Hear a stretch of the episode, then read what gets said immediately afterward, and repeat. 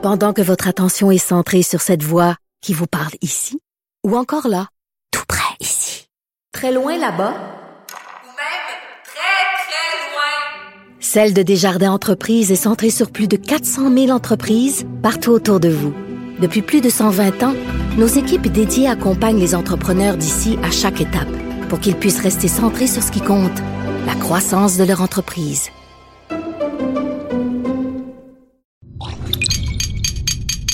Cube Radio.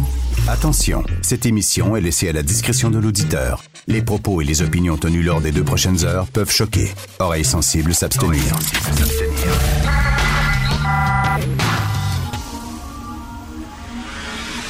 Martino. Richard Martineau. Politiquement incorrect. C'est un gars que- qui voulait démontrer qu'il qu'il a encore du hockey dans lui. Puis euh, c'est ce qu'il a fait ce soir. Cube Radio. Eh, ça, c'est Claude Julien. Il avait de la mine dans le crayon. Hein? Il était content. Hier, tout le monde était énervé. Oh, on a un nouveau joueur vedette, un joueur étoile. Vous allez voir, ça va être incroyable. Eh non, une autre défaite. Tout va bien. Alors, Claude Julien, qui était un peu piteux, pitou hier. Merci d'écouter Cube Radio et Politiquement Incorrect. Il y a des gens qui sont pas gênés. Alors là, ça, c'est l'histoire du Journal de Montréal. Le gars s'appelle Éric Boily. Il était coordonnateur à la vie étudiante au cégep Lionel Groux de Sainte-Thérèse. Vous connaissez cégep Lionel Groux de Sainte-Thérèse? C'est là où, entre autres, il y a une option théâtre. A plusieurs de nos comédiens et comédiennes qui ont fait justement le cégep Lionel Groux. Lui, donc, il s'occupait coordonnateur à la vie étudiante, puis lui, il avait une carte de crédit. Puis il partait, lui, il utilisait la carte de crédit du cégep à ses fins personnelles. Fait qu'il achetait toutes sortes d'affaires, des boutiques de vêtements, il allait dans des hôtels, dans des épiceries, succursales de la Société des alcools du Québec. Fait que, tu sais, il, il mettait ça, 9000 dollars euh, en frais personnels sur la carte de crédit du cégep. Il s'est fait, bien sûr, sacré dehors. Et là, il n'a pas besoin de rembourser l'argent qu'il a volé, parce que c'est ça, c'est du vol. Il n'a pas besoin de rembourser ça, puis il y a eu une indemnité de départ. Celle-là, je la comprends pas. Il y a une indemnité de départ, mais c'est écrit dans le contrat. Ben oui, mais il a volé le cégep, c'est écrit dans le contrat. Ben oui, mais c'est fait sacré dehors, c'est écrit dans le contrat. Il y a une indemnité de départ. Indemnité de départ, c'est que, mettons, si, je sais pas, là, on te sac dehors sans raison, sans raison, sans justification et tout ça, mais si tu fais une bêtise, si tu fourres ton employeur, un, il faut que tu rembourses l'argent que tu as volé. Puis deux, tu n'as pas d'indemnité.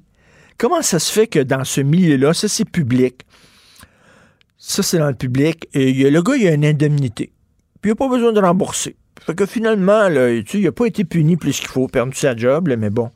Et là, le cégep du le cégep Lionel Groux, euh, il y a euh, Annabelle Blais, euh, que vous connaissez du Journal de Montréal, du bureau d'enquête, qui a parlé au, porte-parole, à la porte-parole du cégep Lionel Groux, euh, puis elle lui a posé des questions. à quel montant s'élève la fraude alléguée?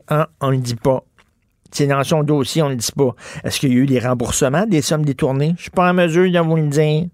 Est-ce que l'employé a admis les faits? Je connais pas sa réponse. Ils répondent pas. C'est un cégep. Vous êtes public. Ce n'est pas une entreprise privée. Vous devez rendre des comptes. Ça, c'est un petit détail. C'est 9000 dollars, c'est rien. Mais c'est rien qu'au Québec, il n'y a jamais personne de responsable. Il n'y a jamais de reddition de compte. Euh, il n'y a jamais quelqu'un qui a perdu sa job pour une grosse gaffe. Dans l'administration québécoise, dans la bureaucratie québécoise, ils font des super grosses gaffes. Ils perdent pas leur job. Ou s'ils doivent quitter leur job, ils partent avec un an de salaire, une grosse indemnité de départ. Il n'y a aucun problème. On est au Québec, l'argent, ça pousse dans les arbres. Complètement débile. Je veux attirer votre attention sur une décision de la Cour suprême qui est extrêmement importante, euh, que euh, ça fait euh, l'objet d'un texte dans le National Post aujourd'hui. Page couverture du National Post. OK. Je vais vous raconter l'histoire. En 2015, dans euh, une université, l'Université d'Alberta, sur le campus de l'université, il y a des gens pro-vie qui veulent manifester, qui veulent euh, euh, en fait parler de, de leur discours, ils veulent communiquer leur discours, qui sont contre l'avortement, puis tout ça. Je dis pas que je suis d'accord avec eux autres. Je suis pas, suis pas d'accord. Moi, je suis assez pro-choix. Je suis pro-choix. Encadré, mais bon, pro-choix. Mais ça, c'est une gang pro-vie, anti-avortement. Euh, Ils sont à l'université. Ils veulent faire comme un display, un genre de, kiosque euh, avec euh, des photos de fœtus. Vous savez comment c'est. Il y, en- a tout le temps un ici qui est en train de manifester là, souvent devant la station Berry. Il tient une affiche avec des photos de fœtus. Puis. Bon. Eux autres voulaient organiser, euh, organiser ça, faut, euh, un display euh, sur le campus de l'Université de l'Alberta pour dire qu'ils étaient contre l'avortement. Et là, euh, la direction de l'université a dit non, vous pouvez pas faire ça parce que là, il y a des menaces, il y a des gens qui sont contre vous, qui vont vouloir tout démolir votre kiosque. Et là, ça va coûter cher. Il va falloir vous donner de la sécurité. Puis la sécurité, ça coûterait 10 17 500 Donc, si votre association paye pour la sécurité, on va vous permettre de faire ça. On va vous permettre d'avoir votre kiosque pendant une journée, pendant deux jours pour parler contre l'avortement, mais vous devez payer les frais de sécurité engendrés par votre manifestation, 17 500 dollars. Alors ça, ce groupe-là a dit, on va se rendre jusqu'en Cour suprême. Ils se sont rendus jusqu'en Cour suprême parce qu'ils ont dit on a le droit de manifester, euh, que vous soyez d'accord ou pas avec nos opinions. Nous sommes dans une université. On a le droit de manifester et de, de présenter nos opinions. La Cour suprême leur a donné raison. Et la Cour suprême a dit la liberté d'expression sur les campus universitaires, elle est protégée par la Constitution. Donc, parce qu'ils ont dit, là, l'affaire, vous devez payer pour votre sécurité. Donc, euh, on, vous, enlève le droit de manifester parce qu'il il va y avoir du grabuge. Là, ils ont dit ça, ça va à l'encontre de la liberté d'expression parce que il suffit qu'un groupe dise nous autres, on va faire du grabuge parce qu'on n'est pas d'accord avec vos opinions, on va faire du grabuge pour que soudainement l'événement soit annulé en disant ça va coûter trop cher de sécurité. Par exemple, mettons, s'il y a une association étudiante qui veut faire venir, je sais pas, mon Mathieu Boccoté, mettons, à l'UCAM. Puis là, il y a un groupe de gauche qui dit, nous autres, on veut rien savoir de Mathieu Bocoté. Puis si vous le faites venir, on va faire du grabuge, puis ça va être écœurant. Puis l'université dit, ben non, là, ça n'a pas de bon sens. Il se retourne vers les organisateurs de, l'événement en disant, ben vous devez payer pour la sécurité, parce que là, ça a l'air qu'il va y avoir des menaces de grabuge. Ben là, évidemment, ça revient à dire, votre événement va être annulé, parce que ces gens-là n'ont pas l'argent pour payer pour la sécurité.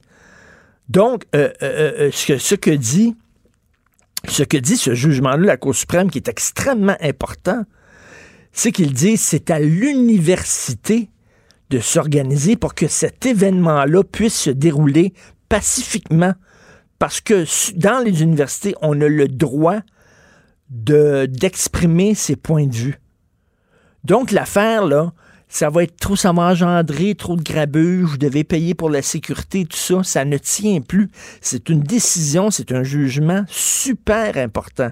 Parce que, premièrement, ça reconnaît le droit d'exprimer toutes sortes de points de vue dans les universités. Et là, je reviens là-dessus, là, je suis pas d'accord avec les, anti-avortements, avec les pro-vie, mais ils ont le droit d'exprimer leur point de vue. C'est ça. Dans une université, on a le droit. hein, du choc des idées naîtra la lumière. Si tu ne fais pas ça à l'université, quand est-ce que tu vas le faire dans ta vie? De, de, de, de débattre, de, d'avoir une, idée contre l'autre, un argument contre l'autre, etc. C'est fait pour ça, les universités. C'est fait pour débattre, c'est fait pour échanger, c'est fait pour discuter. Donc, ils disent que la liberté d'expression, elle est enchâssée dans la Constitution et qu'on n'a pas le droit maintenant d'interdire un événement sous prétexte que ça va engendrer des frais de sécurité. C'est à l'université de débourser euh, ces frais-là et d'assurer la sécurité de leurs étudiants parce que ces étudiants-là ont le droit d'exprimer leur point de vue. Moi, je trouve ça majeur parce qu'il y a un problème et c'est pas seulement ici au Canada, il y a un problème aux États-Unis, il y a un problème en France aussi où on limite de plus en plus la liberté d'expression de certains étudiants sur les campus universitaires sous prétexte que leurs expressions, une fois exprimées, va, euh, va amener du grabuge, va mettre à risque la sécurité des étudiants. Et euh, on dit non, c'est à l'université maintenant d'encadrer ça et de faire en sorte que les gens aient le droit de s'exprimer et de protéger leur droit à s'exprimer. Enfin, c'est un, c'est un pas de géant, je trouve, parce que c'était un problème dans les universités. Regardez Jordan Peterson. Jordan Peterson, ce professeur-là, euh, canadien, qui est maintenant une, une célébrité mondiale, qui est connu, qui se promène partout à travers le monde, qui fait des conférences. Mais ce gars-là se faisait emmerder comme professeur, se faisait emmerder dans ses cours, parce que vous savez que euh, il y a certains transgenres qui veulent pas se faire appeler il ou elle, mais veulent se faire appeler Yel, par exemple. Et lui, refusait ça, en disant non, je m'excuse, mais votre affaire de théorie du genre, comme quoi le genre n'existe pas, puis il n'y a plus de femmes, puis il n'y a plus d'hommes, puis tout ça, moi, je ne crois pas à ça. Il n'y a aucun fondement scientifique. Alors, il refusait de dire Yel ou Yel, il disait il ou elle, he or she. Et là, soudainement, ça devenait extrêmement difficile pour lui euh, de, de- d'enseigner euh, parce qu'il y avait tout le temps du grabuge et des manifestations, puis tout ça. Mais là on, est, là, là, on est en train de dire, avec ce jugement-là, ben, vous avez le droit d'exprimer votre opinion.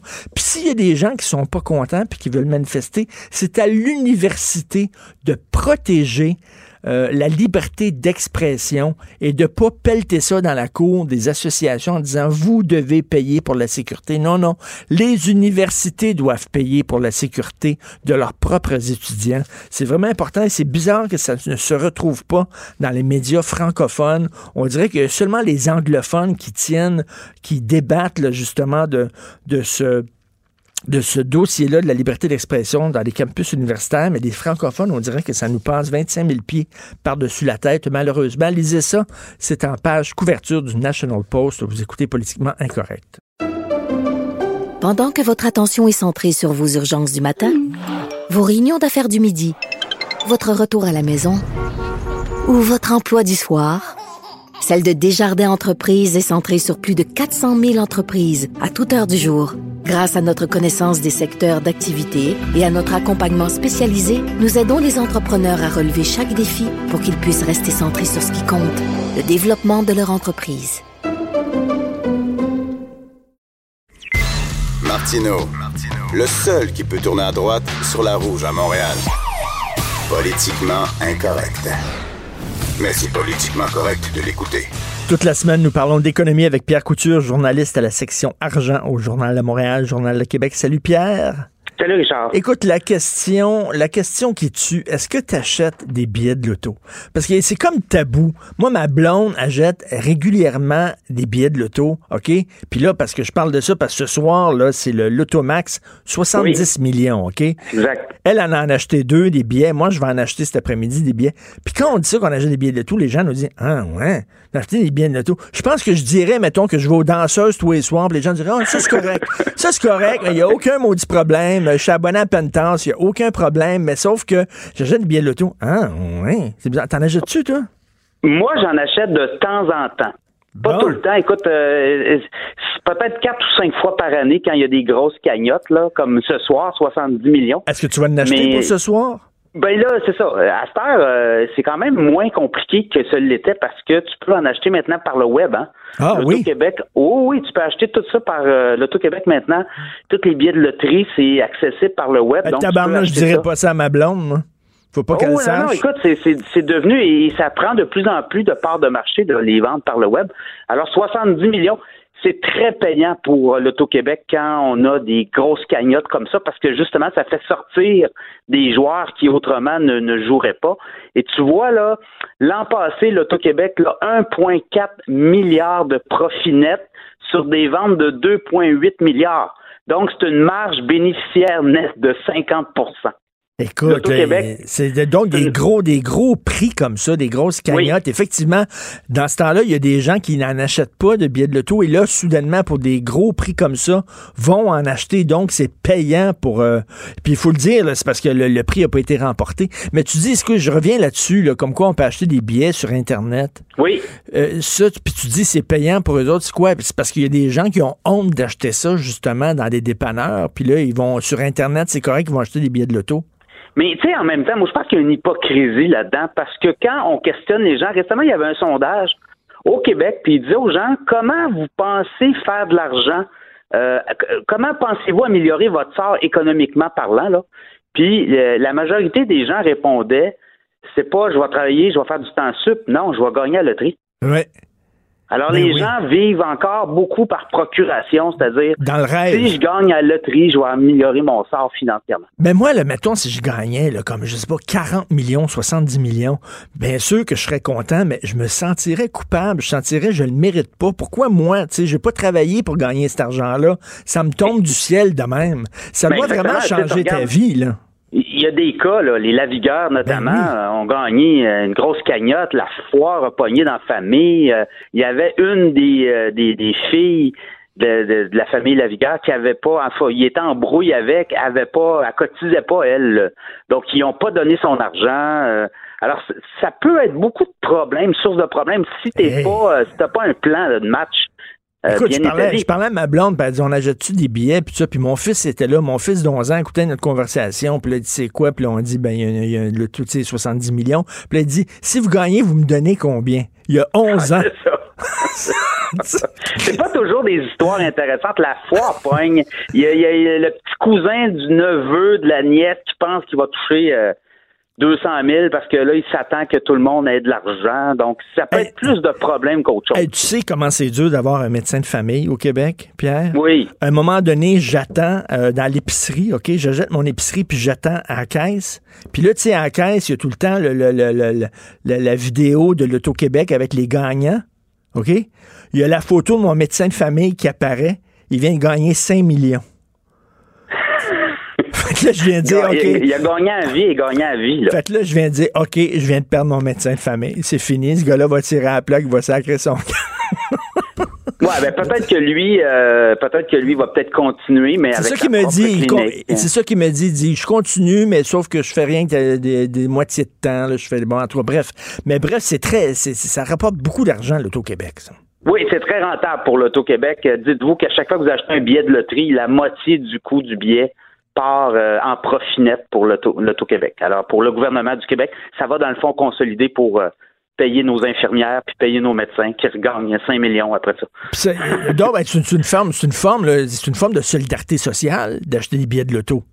Ah oui, absolument, absolument. L'État a compris que c'était soit à l'époque les jeux de hasard, c'était pas mal le crime organisé qui contrôlait ça. Alors on a décidé de, de- de prendre ça en main. Fait la prochaine fois, si vous avez honte à la maison d'acheter des billets de loto, dites-vous non, non, vous faites un effort pour, euh, pour, euh, pour euh, donner de l'argent au gouvernement, justement, pour payer les professeurs, les infirmiers. C'est peut-être que ça. Oui. comme- C'est comme la SAQ, ça, Richard. hein. Tu sais que la, la marge bénéficiaire nette de la SAQ, c'est 37% L'Auto-Québec, c'est 50 Alors, c'est-. Tu sais, moi, moi, je bois du vin, ben pas parce que j'aime ça, j'ai ça, boire du vin, mais j'achète du vin, moi, c'est pour mon effort pour, euh, pour le, Ouais, voilà. le Québec. c'est une ça? mission sociale. C'est une mission sociale, tout à fait. Écoute, le plus gros fournisseur, la SQDC, vient de quitter Oui. le Québec pour l'Ontario. Oui, ça s'est fait en catimini entre Noël et le jour de l'an. Tu vois, eux, ce qu'ils disent, c'est Exo, le producteur Exo, c'est le plus gros fournisseur de la SQDC. On dit qu'il y a à peu près 30-35% des parts de marché au Québec. Euh, et eux disent que c'est une histoire d'assurance parce que euh, il y a eu une débâcle financière quand même. hein. Le titre d'Exo est à 11 tout allait bien en avril dernier. Là, le titre est sous les 2 et il y a des, Ouh. il commence à avoir des recours collectifs, il commence à avoir des, des, euh, des, des, des actions collectives. Et là, ce qu'on nous dit chez Exo, euh, qui ont dit à mon collègue Jean-Michel Genois-Gagnon du journal, c'est qu'il y a une question d'assurance. Au Québec, ça serait difficile de se faire assurer, notamment pour des recours puis des procédures judiciaires. Euh, alors, euh, les compagnies d'assurance seraient plus frileuses, notamment dans Ah oui. du côté de la marijuana ou du, du cannabis. Alors, eux ont décidé de s'en aller en Ontario. Euh, Gatineau, Ottawa, c'est pas beaucoup loin, là, c'est, c'est collé. C'est une région qui est, quand on parle avec les gens de Gatineau, aller à Ottawa, ça prend cinq minutes. Alors, pour eux, c'est ça aussi. Mais c'est quand même un siège mettons, mettons, là, tu es un fournisseur, la SQDC, puis il faut que tu fasses assurer, bien sûr, ton, ton, ton matériel, euh, parce que ta business, c'est de faire pousser du cannabis. Tu es en train de me dire qu'il y a des maisons d'assurance, des compagnies d'assurance qui sont frileuses. Ça leur tente pas de, de s'impliquer dans le pot. Ben, c'est ce que la compagnie nous dit et, et peut-être aussi au niveau de, la, de la- de l'assurance, au niveau des gestionnaires aussi.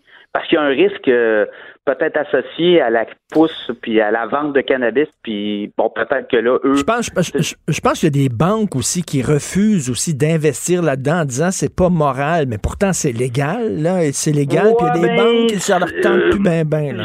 J'ai écrit pas mal d'articles là-dessus. Au début, on nous disait tout le temps, wow, pas sûr. Euh, mais quand tu regardes euh, dans les faits, les banques sont pas mal toutes dans le cannabis. Ils ont fait des prêts. Euh, ils se sont lancés là-dedans parce que s'il y a un marché lucratif. Ben oui, s'il y a de l'argent à faire, là. Ben Écoute, oui. Ils sont dans l'armement, ils sont dans n'importe quoi. Voyons donc, puis ils seraient pas dans, le, tabac, Ils sont dans l'alcool. Ben alors, ils sont dans le jeu, dans le vice. Tous les vices sont très payants. Ben, si demain, la prostitution était légale, tout le monde se pitcherait là-dedans, puis achèterait des actions, puis les banques, puis les compagnies d'assurance, puis ah ouais, donc. Voyons donc. Et, écoute, une bonne nouvelle, parce que là, on était inquiet pour nos données personnelles. Nos données personnelles se promènent partout, tout ça.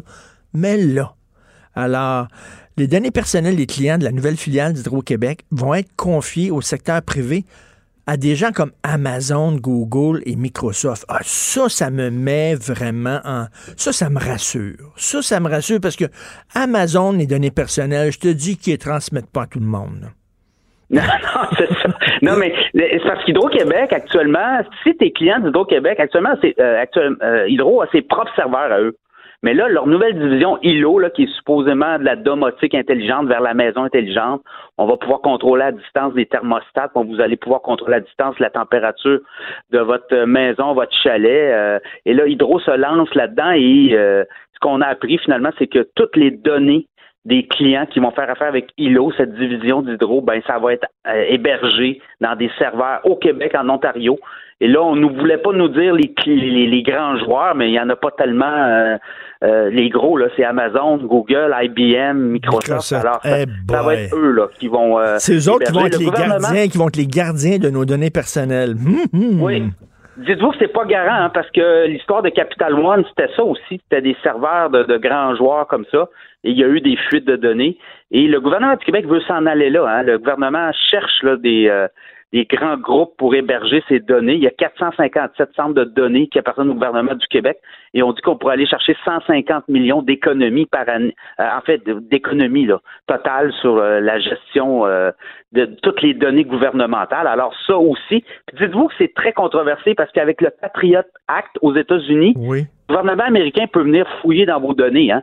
Alors, euh, même si Amazon dit que c'est pas le cas, quand le gouvernement américain demande d'avoir accès à des données sur des euh, serveurs hébergés par des compagnies américaines, ils peuvent avoir accès. Ah oui. oui, oui, c'est non, c'est très controversé quand on parle avec des grands spécialistes, des experts en, informatique, et ça, ça, vient flou. Parce qu'Amazon nous dit non, non, on les donne pas, mais de l'autre côté, le gouvernement a quand même dans la loi peut aller euh, exiger. Et ah écoute, tu parles de maison intelligente, de téléphone intelligent, d'auto intelligent. Tout, tout est intelligent sauf, sauf les gens. Les gens sont pas plus intelligents. Nos objets sont de plus en plus intelligents, mais nous autres, on est de plus en plus cons. En tout cas. Ben, avec le 5G qui s'en vient aussi, là, on va voir de plus en plus d'appareils intelligents apparaître et les gens vont être de plus en plus vulnérables. On peut vous écouter actuellement, il y a des gens qui vous écoutent à la maison, Alexa, euh, et autres, là. Ben oui, ils vous écoutent, puis ils prennent la donnée, puis il n'y a personne qui régit ça au Canada, surtout le commissaire des vies privées, c'est vraiment une blague ce qui se passe actuellement. On m'a dit, s'il y a des gens qui m'écoutent chez nous, là, ils ont du temps à perdre dans ta barnouche parce qu'on m'a dit, c'est. Ils vont s'endormir. pas, pas grand-chose qui se passe là. Mais quand même, c'est ça. C'est qu'aux États-Unis, tu l'as vu avec la fuite de, de, de, Cambridge Analytica avec Facebook. Euh, Facebook a payé 5 milliards d'amende aux États-Unis, pour au Canada, zéro. Zéro? zéro comme dans zéro. Zéro comme dans zéro. Bon, je te laisse. Il faut que tu ailles acheter euh, tes, tes, billets de, de l'auto pour ce soir. Moi, tout ben ce que j'ai gagné, c'est comme 5 piastres ou tu gagnes d'autres billets, des affaires J'ai jamais gagné un gros lot, en tout cas. Bref, 70 millions ce soir à l'Automax. Belle pub, Salut, ça, pour l'Auto-Québec. Salut, merci beaucoup, Pierre Couture. Salut. Bye. Pendant que votre attention est centrée sur cette voix qui vous parle ici, ou encore là, tout près ici, très loin là-bas, ou même très, très loin, Celle de Desjardins Entreprises est centrée sur plus de 400 000 entreprises partout autour de vous. Depuis plus de 120 ans, nos équipes dédiées accompagnent les entrepreneurs d'ici à chaque étape pour qu'ils puissent rester centrés sur ce qui compte la croissance de leur entreprise.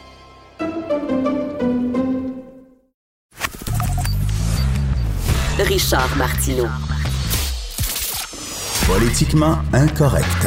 Cube Radio. Nous revenons sur l'affaire Gabriel Matinev, ce pédophile qui, depuis 40 ans, euh, se vante dans ses livres de baiser des enfants de 10-12 ans, puis il était interviewé dans toutes les émissions littéraires, puis quel génie, quel grand talent, etc. Et là, il y a un développement, il doit maintenant euh, arrêter d'écrire dans le magazine Le Point.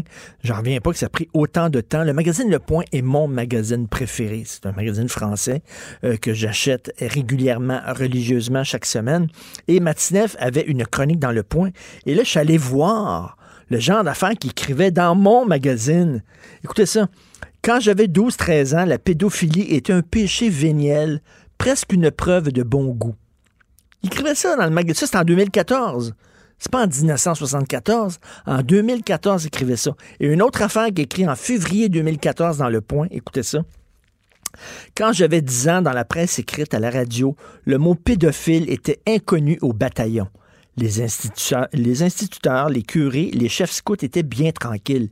Les adolescents aussi. Et comme il n'y avait pas dans ces histoires de touche-pipi de quoi fouetter un chat, tout se passait le mieux du monde. Bref, lui, il a la nostalgie du temps où on parlait pas de pédophiles. Donc, il dit les curés puis les chefs scouts étaient tranquilles. Ils pouvaient pas le cul des petits-enfants sans se faire écœurer. De toute façon, le touche-pipi, il n'y a pas avec des enfants, il n'y a pas de quoi fouetter un chat. Il publiait ça dans le magazine Le Point en février 2014 et il n'y a, personne qui a, allumé. Et là, soudainement, en France, 30 ans après la sortie de Denise Bombardier apostrophe, on dit, ben, peut-être qu'effectivement, il y a un problème avec Gabriel Matinev. Da. Nous allons en parler avec l'essayiste Mathieu Bellil. Mathieu Bellil qui a publié un texte très intéressant dans Le Devoir le 3 janvier dernier. La morale de Gabriel Matinev. Il est avec nous. Bonjour, Monsieur Bellil. Oui, bonjour. C'est comme s'il y avait deux morales finalement. Une morale pour les citoyens ordinaires, pour euh, les plombiers, les ébénistes, euh, les professeurs, etc. Et une morale particulière pour, pour les artistes qui, eux, sont comme des personnages qui, sont, qui flottent au-dessus des lois. Oui, ben en fait, euh, les artistes et je dirais les gens qui ont un certain pouvoir, une certaine aura, et c'est particulièrement vrai en France où, malgré la Révolution française, il y a encore une espèce de vieux fond d'a- d'aristocratisme, de sentiment qu'il y a une sorte de classe euh, d'élite qui échappe un peu aux lois. Quand on pense, pensez par exemple à l'histoire de Dominique Strauss-Kahn, qui, dans le fond, a jamais, jamais, jamais été inquiété. A fallu qu'il fasse un détour par New York pour que on le, le- lui passe les monottes au poignet pour des actes probablement qu'il avait fait, euh, qu'il avait probablement commis euh, bien souvent auparavant. Euh, Jean-François Kahn, par exemple, en apprenant la nouvelle de, de l'arrestation, avait dit Ah, c'est juste un troussage de bonne. Tu sais, en voulant dire, c'est quelque chose d'un peu banal. Et troussage de bonne, c'est une expression typique d'aristocrate, c'est-à-dire de quelqu'un qui a le sentiment, qui est pénétré de sa, sa supériorité et qui se dit Moi, je n'ai pas à répondre aux lois. Dans le fond, les lois ne me concernent pas. C'est un petit peu ce que je pense qu'il y a une illusion rétrospective. Là. Moi, quand j'entends vos, vos citations de, de Matinev, je suis pas convaincu que c'était aussi euh, euh, comment dire aussi euh, to- laxiste qu'il le dit que que ça n'inquiétait personne. En tout cas, je suis convaincu d'une chose, personne dans les années, euh, je sais pas moi, 20, 30, 40 se vantait euh, de ces pratiques pédophiles dans des livres, euh, sauf peut-être, sauf, en fait, on est, net- j'ai pas vu d'exemple de ce genre-là en tout cas. Parce qu'il faut faire la différence, là, parce qu'entre autres, pa- bon, euh, entre, mettons, euh, la fiction Oui. et euh, les, les autobiographies. Euh, bon, je viens de terminer, ça fait pas très longtemps, quelques semaines de ça, euh, Lolita de Vladimir Nabokov, là, qui est Mhm. un livre de fiction sur l'histoire Oui. d'un homme d'une quarantaine d'années qui tombe amoureux fou d'une jeune fille de 12 ans. C'est un livre extrêmement dérangeant, mais bon, euh, c'est considéré comme un chef-d'œuvre littéraire. C'est de la fiction. Là, c'est autre chose. Lui, se vantait de de- d'histoires vraies, là, de sa vie. ça. Et ça, c'est très important, entre autres, quand aussi on rapporte cette affaire-là euh, et qu'on la compare à celle de l'écrivain euh, Yvan Godbout, là, qui Oui. est actuellement euh, visé par une enquête qui va le mener en procès. Lui, pour un conte intitulé, je pense, Hansel et Gretel, là, qui euh, décrit aussi des scènes pédophiles. J'ai pas vu les scènes, euh, j'ai pas lu, pardon, les, pardon, excusez le lapsus, j'ai pas, j'ai pas lu le texte, Mais euh, oui, il y a une grosse différence. La fiction, depuis Aristote, on le dit, la fiction, c'est l'espace un peu de la compensation, de la revanche, euh, du défoulement. Mhm. C'est là qu'on se libère un peu de ces pulsions mauvaises. Tu sais, on, alors, tu sais, je veux dire, il faut quand même se rappeler que la première, première tragédie de l'histoire, c'est l'histoire d'Édipe qui tue son père puis couche avec sa mère. C'est Oui. quand même, euh, je veux dire, donc dans la, la fiction, il y a comme une, espace de liberté qui est possible parce qu'on sait que ça concerne pas des vraies personnes. Hmm. La différence avec euh, Matinev, c'est que lui parle de vraies personnes et non seulement il parle de vraies personnes, mais il n'en parle pas dans un, il, en- il est pas dans, le- je sais pas, par exemple dans une position de contrition ou de regret. Au contraire, il, il semble totalement à l'aise avec ce qu'il fait.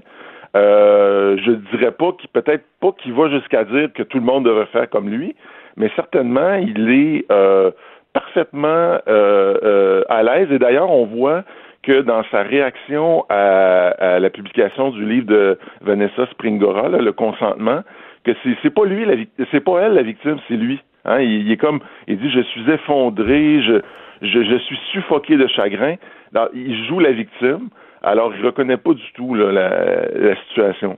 Et dans le cas de Matinev, là, je reviens là-dessus, si ça avait Oui. été là, un comptable ou euh, un Ouais. ébéniste ou bon un Ouais. plombier, je reviens avec mon exemple du plombier Ouais. qui, qui se vantait de ça, je pense que les gens auraient eu euh, en, en disant ça n'a pas de sens, mais étant donné que c'est un artiste qui se vante des mêmes gestes, là, des mêmes actes, les mêmes crimes, soudainement lui on lui donne le bon Dieu sans confession et lui c'est comme si il y avait un joker dans son jeu et que lui ça lui permet par son statut d'intellectuel, d'artiste, d'aristocrate moderne de faire des choses qu'on n'accepterait pas de la part de monsieur madame tout le monde. C'est bizarre quand Oui. même. Oui, absolument. Puis, puis en même temps, je dois vous dire, j'ai pas l'impression que c'est un cas. euh, je veux dire euh, que, on parle de pédophilie, mais c'est dans plein d'autres situations. euh, il y a peut-être un double standard dans le traitement qui est réservé à ce genre de figure. Oui, tout à fait. Là, ce qui a joué aussi là-dedans, puis c'est parce que euh, moi, j'ai, euh, même à l'université, euh, certains professeurs nous ont nous ont déjà fait lire du matin, évidemment pas des, des passages qui parlaient de pédophilie, là, Oui. parce que parce que le type, c'est un type brillant. Euh, bon, on peut ne pas aimer, là, il y en a qui le trouvent particulièrement narcissique et prétentieux, mais c'était un type brillant qui avait, c'était pas un monstre sacré comme certains l'ont dit, mais c'était un type brillant qui avait un talent et, et qui avait donc réussi, et ça, je pense que c'est important de, de le dire parce que ça joue dans le, la réception, il avait réussi à transformer son style de vie en une sorte d'œuvre d'art. Il y a un côté très dandy chez lui. Donc, il, il- c'était comme très habile et quand euh, il, il se présentait sur des plateaux, euh, il, il en imposait. On le voit même dans la manière dont un pivot est très révérencieux, euh, très impressionné par, euh, par le personnage. mais, mais ça, c'est, on pourrait dire, hein, only in France. Vous êtes un intellectuel, Mathieu Ouais. Bellil, Ouais. et la figure de l'intellectuel en France occupe encore une place très importante hein, au centre de la vie française. Oui, oui, c'est c'est certain. On dit souvent, en France, les intellectuels sont, sont des figures euh, sacrées. Euh, aux États-Unis, les intellectuels sont craints et au Québec, ils sont méprisés. Ça. Mais, Très drôle. euh, et oui, ça vient un peu avec la la- l'histoire euh, très très particulière de la France. Ça c'est vrai. Il n'y a pas grand pays que je pense que ça existe nulle part sur la planète un pays où on va transporter euh, les les restes d'un écrivain dans un panthéon qui est un lieu où on sacralise. Et dans un sens, ce qu'on voit aujourd'hui, moi j'ai une grande admiration pour la France et pour la- l'amour de la littérature que, que- que la France a. Et ce qu'on voit aujourd'hui, ça devrait pas nous dégoûter de la littérature, mais simplement nous rappeler que euh, ce sont pas des demi-dieux, mais des humains, et que comme là, on a comme affaire à l'envers du décor, en quelque sorte, la, la part la plus sordide de cette Ben, parce qu'il y, y y en a quand même euh, beaucoup d'intellectuels qui se sont trompés au fil des années. Là. Oui. Euh, il y a plein d'intellectuels qui ont appuyé des régimes euh, totalitaires, dictatoriaux, qui ont fermé les yeux devant Mao, devant la Russie de Staline. Euh, Alain Badiou, qui est encore une figure intellectuelle importante, qui prend la défense de Pol Pot puis des Khmers rouges. Mhm. Euh, euh, euh, Foucault qui défendait l'ayatollah Khomeini. Euh, on, on- c'est pas parce qu'on a de la culture qu'on a nécessairement du jugement. Non, puis en fait, c'est certain. L'intellectuel, par définition, c'est quelqu'un qui se mêle de ce qui ne le regarde pas. Et, parfois, je dirais très souvent, prenez l'exemple de, on dit souvent que l'acte fondateur d'intellectuel en France, c'est quand Zola euh, prend, écrit son célèbre J'accuse et prend la défense de Dreyfus, là, le pauvre capitaine juif qui s'est fait attaquer par, euh, qui a été mis euh, faussement en accusation pour une affaire de crime d'État. Alors, il sort de son petit cercle de romanciers euh, naturalistes, puis là, il décide de- de- de- d'entrer dans le débat public. Donc, Il donne naissance à l'intellectuel en faisant ça. Exactement. Et donc, il se mêle de ce qui ne le regarde pas. Et je dirais que très souvent, et, puis évidemment, la première chose qu'on lui a dit, c'est mêlez-vous de vos affaires, hein, c'est allez écrire vos romans. Et, et- mais évidemment, l'importance de l'intellectuel euh, et, et de, de- le fait qu'il puisse prendre la parole sur la place publique, effectivement, le met à risque Mais- parfois de se tromper. Mais faut pas faire de l'anti-intellectualisme, bien Absolument sûr. pas. Bien sûr, mais en même temps, l'intellectuel, il est dans l'abstraction. Et parfois, euh, il se perd dans ses idées abstraites. Et là, c'est comme s'il quittait le monde terrestre pour aller dans les nuages, aller dans les abstractions de ses idées. Il perd tout contact avec la réalité. Il ne voit pas ce qui se passe. C'est ce qui est arrivé aux intellectuels qui fermaient les yeux, qui étaient aveuglés par l'Union soviétique et la Chine de Mao et qui voyaient pas la réalité. Et pourtant, il y a des gens qui leur disaient, Solzhenitsyn avait écrit, avait écrit des livres, euh, Simon Leys, euh, concernant la Chine, avait écrit des livres en leur disant, non, non, c'est pas le paradis, mais ces gens-là le voyaient pas parce qu'ils étaient perdus dans leurs abstractions. Oui, puis euh, il y a aussi des intellectuels qui ont défendu jusqu'à la mort euh, euh, Pétain, euh, qui, ont, qui ont, qui ont, qui ont, il y a des intellectuels qui ont défendu effectivement des, des régimes. Des... Oui, c'est c'est vrai. Euh, euh, c'est euh, c'est la part, je dirais, euh, euh, de, de risque qui vient avec la pensée.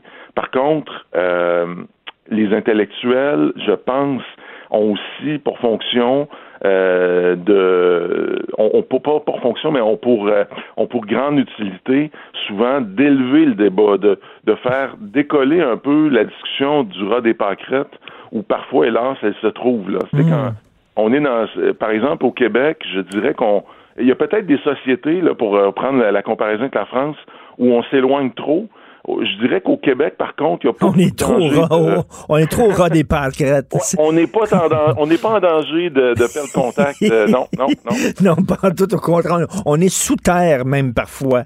Et, euh, et là, lui a été rattrapé par la réalité parce qu'on a dit à Gabriel Matineff, c'est bien beau vos constructions abstraites, Ouais. mais il y a quelque chose qui existe qui s'appelle la loi, qui s'appelle Oui. la morale. Et là, la réalité l'a rattrapé. Euh, Mathieu Bellil, euh, en lisant votre texte, j'ai adoré votre texte dans Le Devoir. Et, euh, je- et vous, avez lu- vous avez écrit un livre que je vais euh, euh, acheter parce que j'ai bien aimé votre texte. Et vous avez écrit un livre qui s'appelle Bienvenue au pays de la vie ordinaire.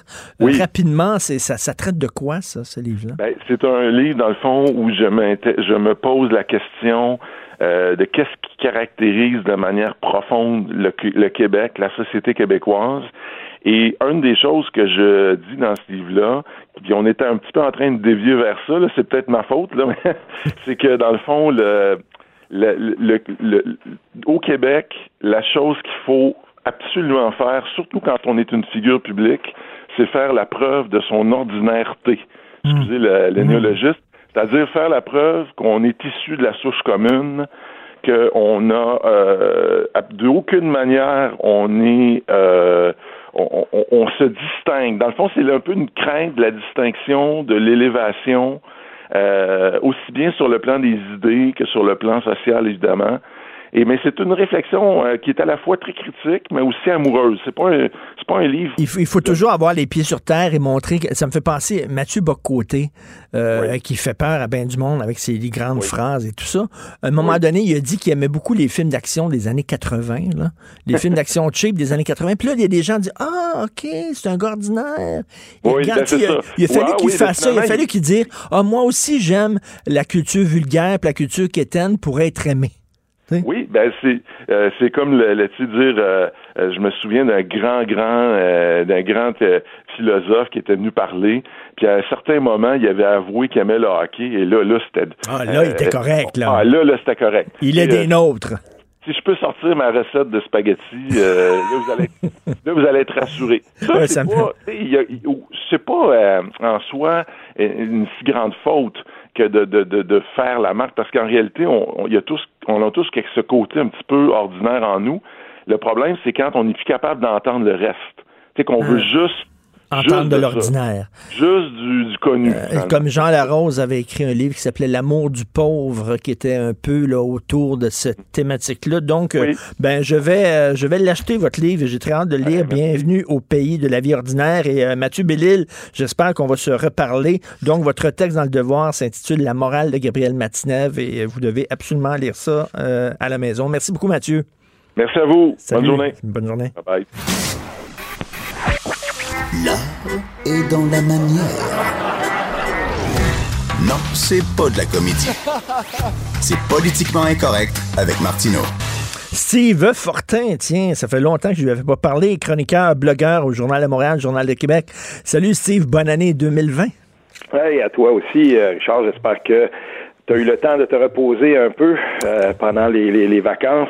Oui, toi, as-tu important. euh, as-tu autant écrit pendant les vacances ou t'as tiré la plug? Euh, non, j'ai écrit un peu. faut dire que j'étais dans des conditions idéales. On est euh, on est monté dans le nord, dans le grand nord du lac Saint-Jean, le chemin des du- de- de- le chemin des passes dangereuses. Et puis euh, on avait un chalet là-bas, puis on s'est euh, ouais, c'est ça, on est allé là où la neige se trouvait le plus, puis on en a beaucoup, beaucoup profité. Eh, toi, t'es un, un vrai gars de bois, toi, hein?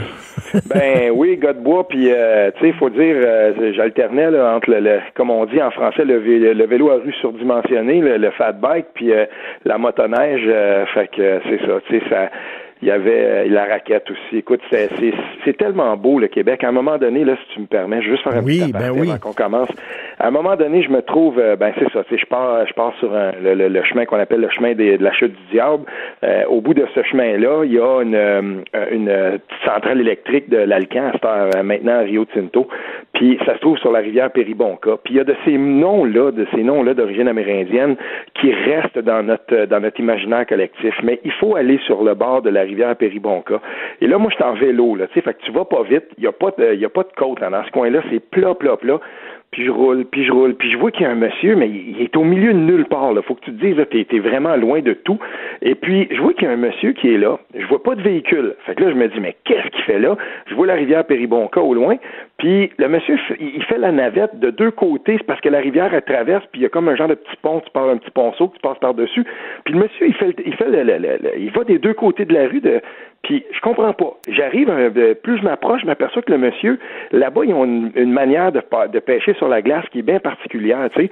Puis le monsieur, il est en train de vérifier ces, euh, ces espèces de trous avec un, un- un petit instrument, puis une, euh, il y a comme une, une genre de, de- il y a un drapeau au bout de ça, puis ça se met à bouger, tout ça, puis il est tout en train de, de ben, je m'arrête, puis je me mets à parler avec le monsieur, puis je dis, OK, c'est, bien beau, je comprends qu'il fait, mais t'es venu comment?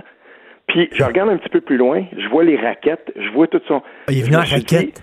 Le- là, j'ai dit, écoute, là, on est, euh, il y a un lac pas loin de là. J'ai dit, on est au minimum, tu as fait au minimum là, un 10 km de raquette pour te rendre ici.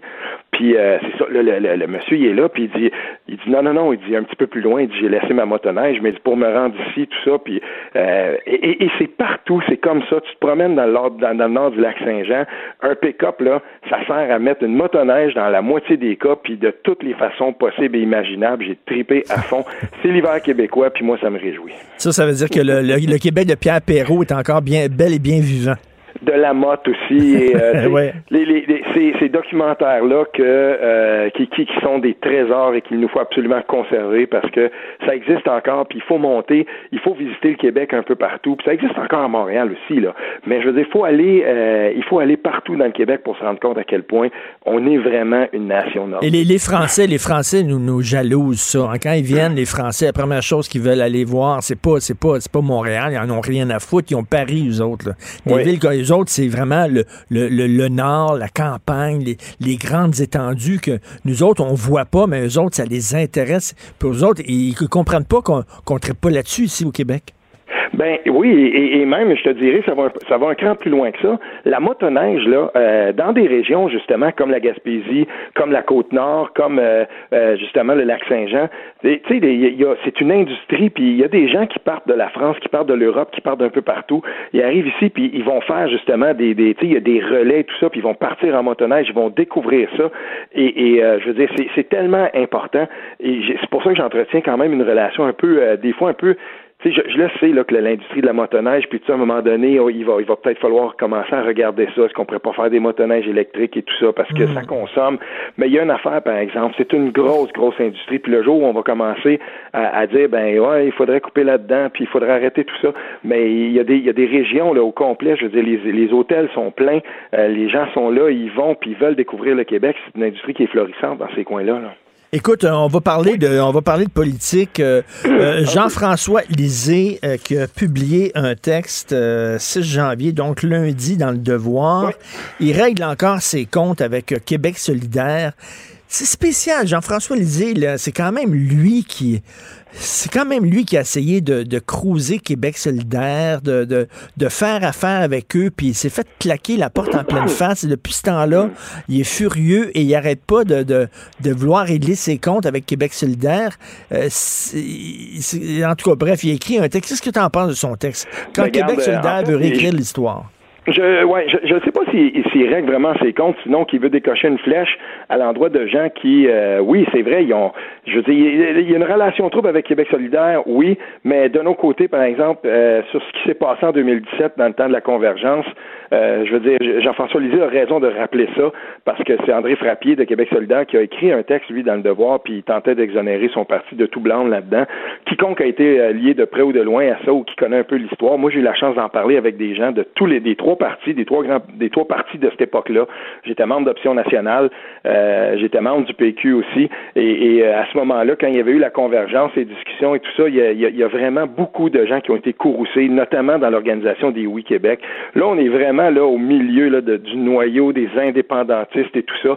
Puis ce qui s'est passé à ce moment-là, et je rappellerai aux gens un texte de Michel David dans le Devoir qui lui euh, est, un vieux routier de la politique et connaît très bien comment ça se passe. Il faut retourner lire les textes de Michel David qu'il avait bien expliqué comment euh, finalement le PQ Option nationale s'est fait complètement firouapper par Québec solidaire et euh, que ce parti-là finalement, euh, je veux dire, Andrés Fontesia était retourné vers le, le bureau puis on y avait carrément, on y avait carrément demandé de de se dédire, de, de, de renier sa parole parce que ça ça faisait pas l'affaire. Je comprends des gens de dire oui, mais tu sais peut-être que Québec solidaire risquait beaucoup à se s'allier, je veux dire au PQ et tout ça, mais là on est en plein dans ce qui perdure encore dans le mouvement souverainiste.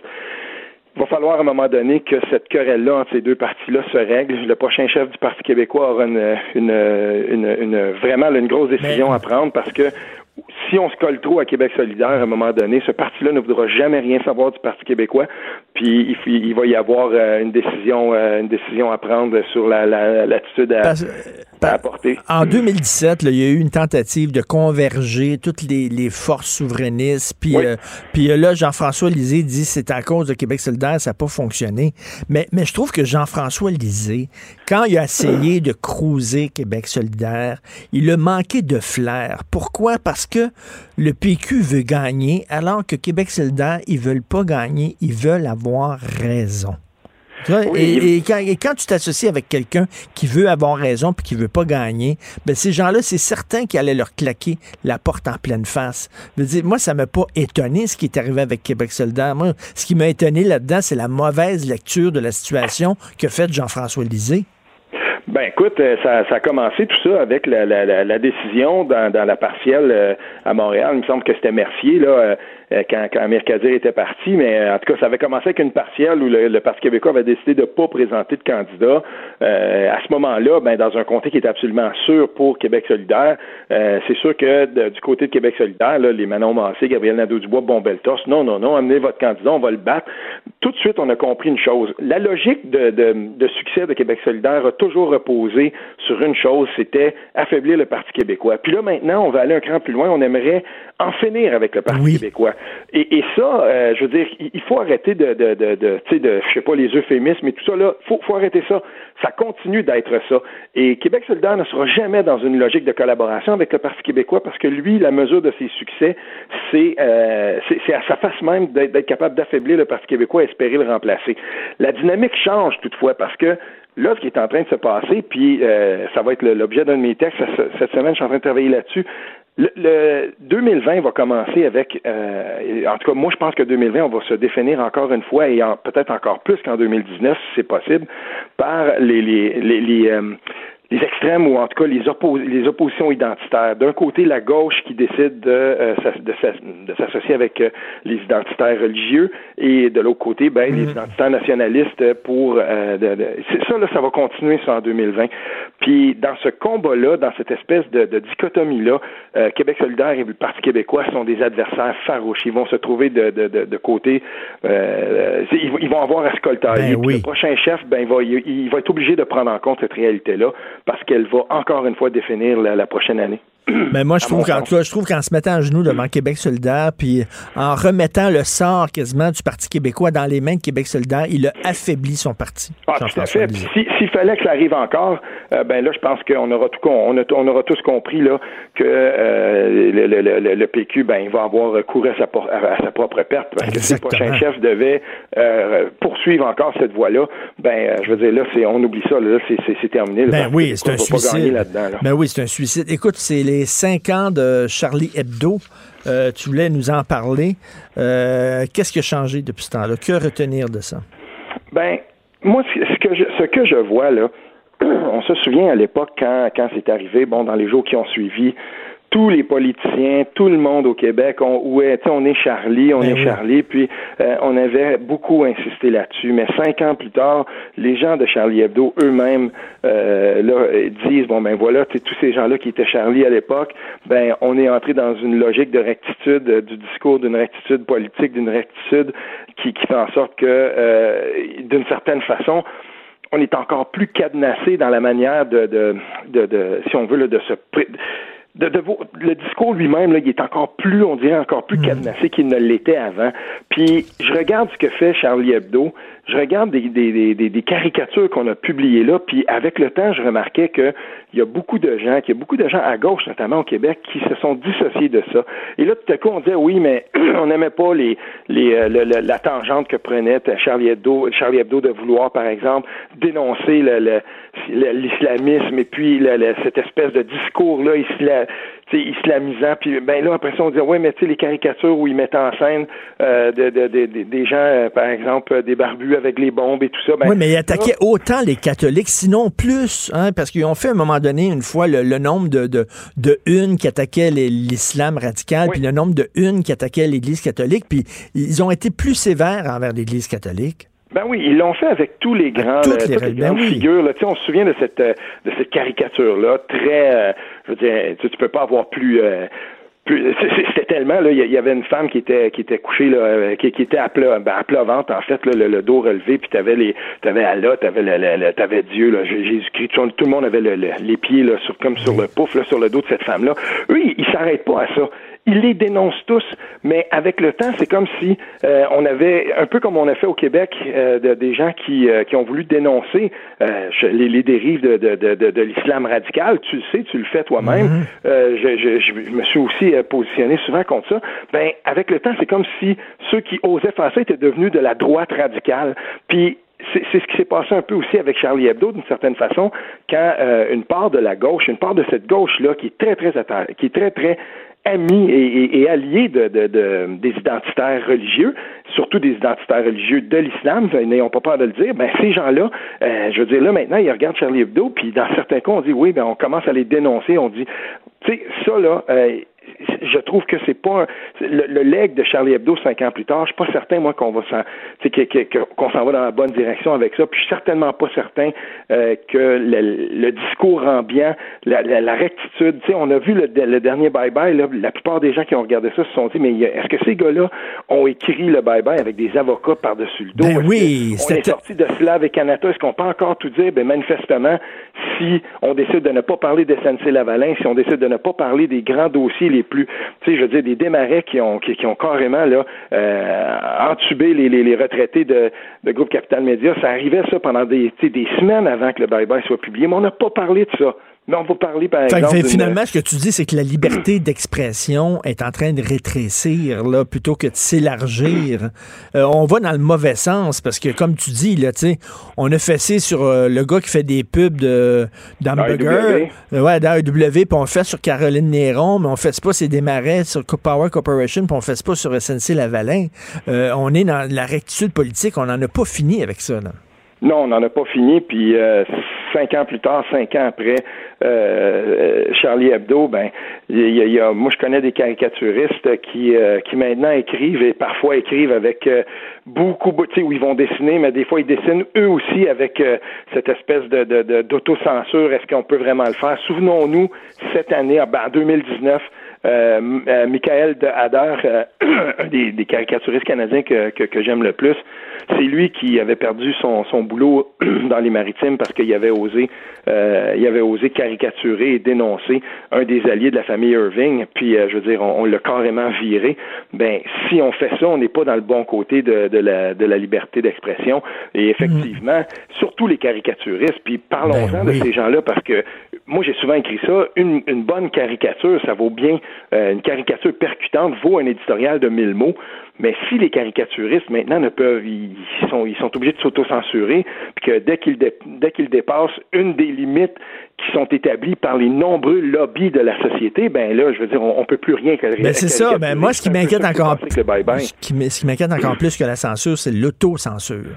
Oui. C'est ben oui. On se censure avant même que les gens commencent à gueuler sur ce qu'on ce qu'on a fait. Oui, c'est ça. Quand on est rendu là, quand, quand on est quand on entre dans la dans la, la, logique ou la dynamique de l'autocensure où les gens ne veulent plus rien dire, ben ou en tout cas on, s'autocensure à un point tel que tout devient formaté puis tout devient un peu prévisible, ben il reste quoi?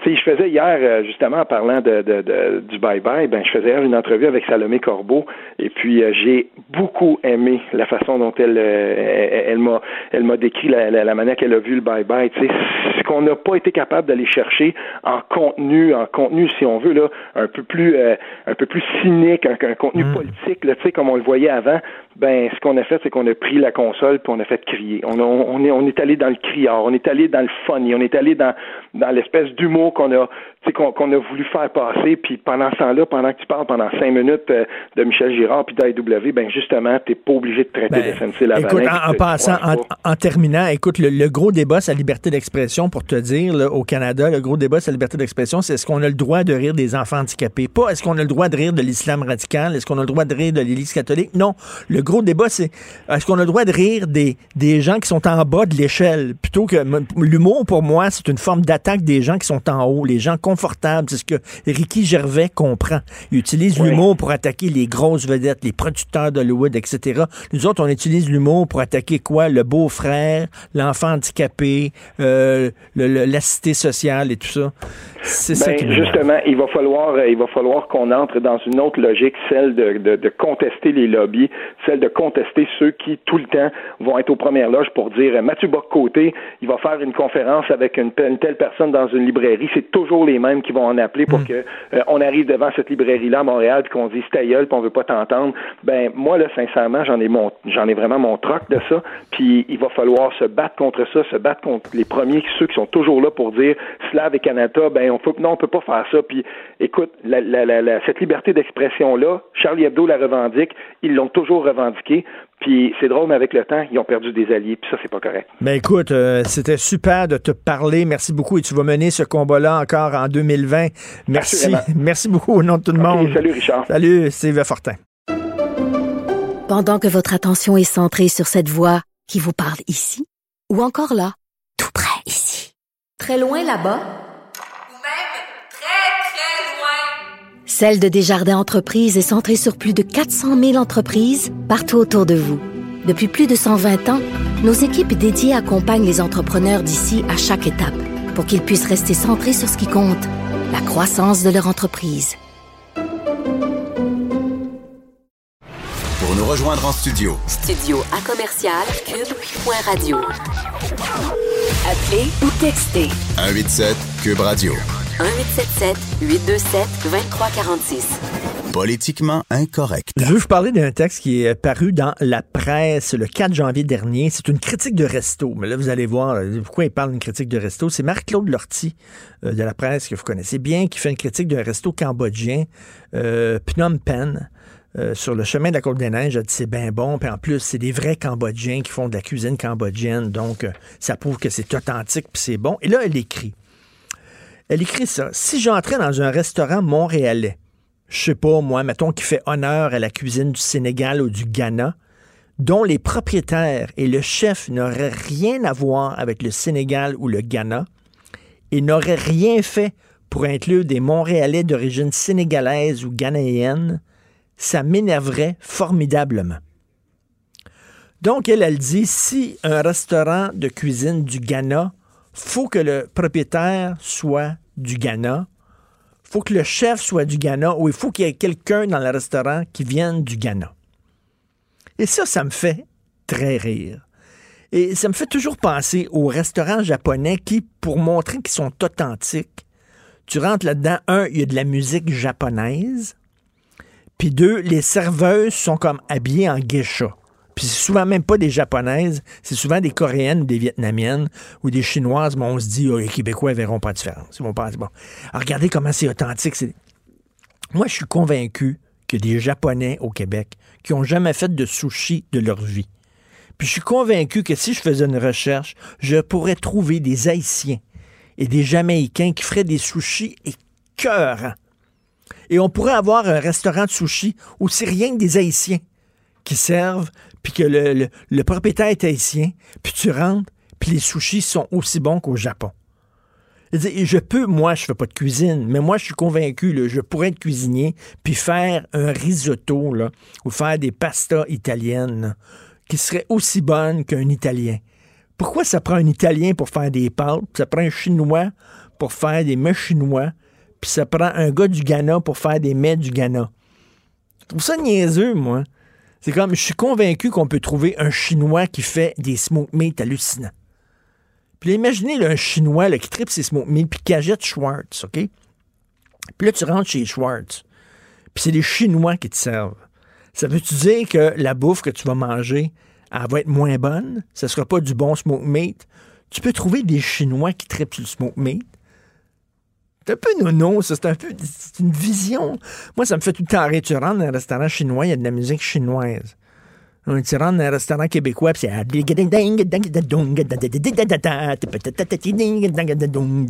Voyons, Christy. Puis tu rentres dans un restaurant italien, puis. Avec la mandoline, puis ça. Pour te rappeler que tu es dans un restaurant italien. Tu peux rentrer. Pourquoi pas un restaurant japonais où c'est du Led Zeppelin qui joue, ou je sais pas, n'importe quoi, là. De la musique, là. Tu sais, du Moby, de la musique euh, techno, non, non. Faut que ça soit de la musique japonaise, faut que ça soit déguisé en japonais. Ah, ça, c'est bon. Ça, Ou alors, la France que j'adore. On va aller dans ce restaurant chinois-là parce que les Chinois vont là. Donc, ça prouve que c'est un bon restaurant chinois. Ben, il y a des Chinois qui mangent de la marde. Il y a des Chinois qui ont juste pas de goût aussi. C'est comme, Hey, on va aller chez McDo. Il y a plein de Québécois chez McDo, ça doit être bon. Il y a des Québécois qui ont pas de goût. Ça se peut que des Chinois aillent dans un mauvais restaurant chinois, Christy. Non, parce qu'ils sont chinois, le restaurant est nécessairement bon.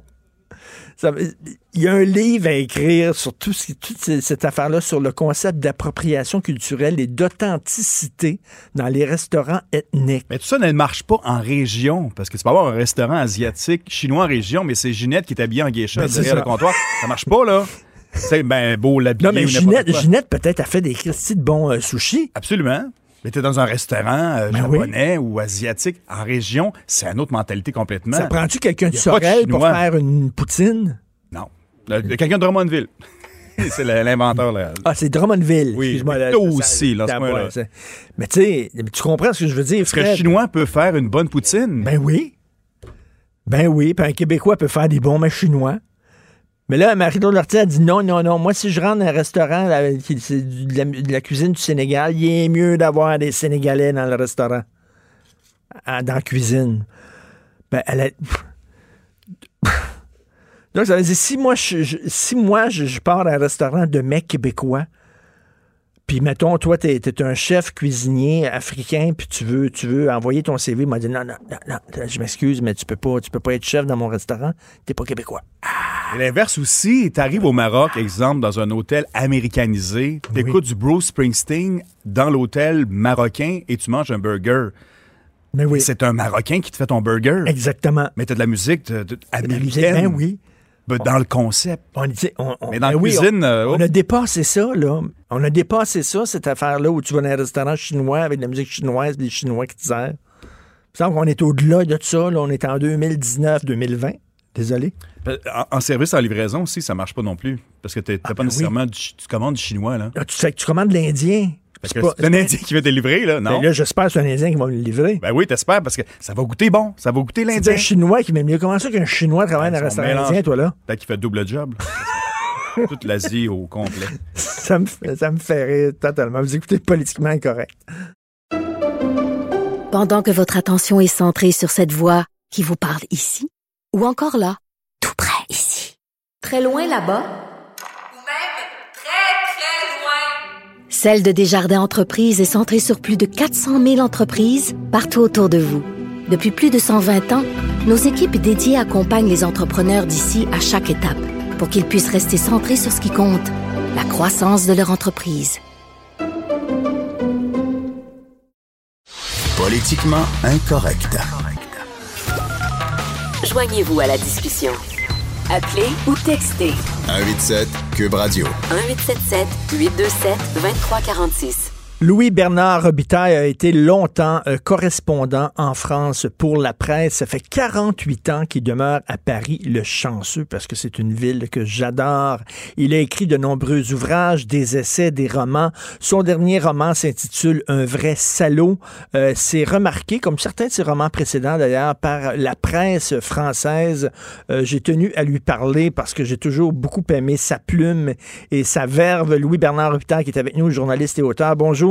Louis Bernard. Bonjour, merci. Bonjour, merci. Écoutez, euh, à ch- à chaque fois que je vais à Paris et que j'entre dans une librairie, ma librairie préférée à Paris, c'est l'écume des jours que, que, que j'adore, l'écume des pages que, que j'aime beaucoup. L'écume des pages, Oui, à exactement, côté ouais. du flore, là, exactement. Oui. Et j'ai tou- je suis toujours pris d'un vertige parce que c'est incroyable le nombre de livres qu'on publie chaque année à Paris.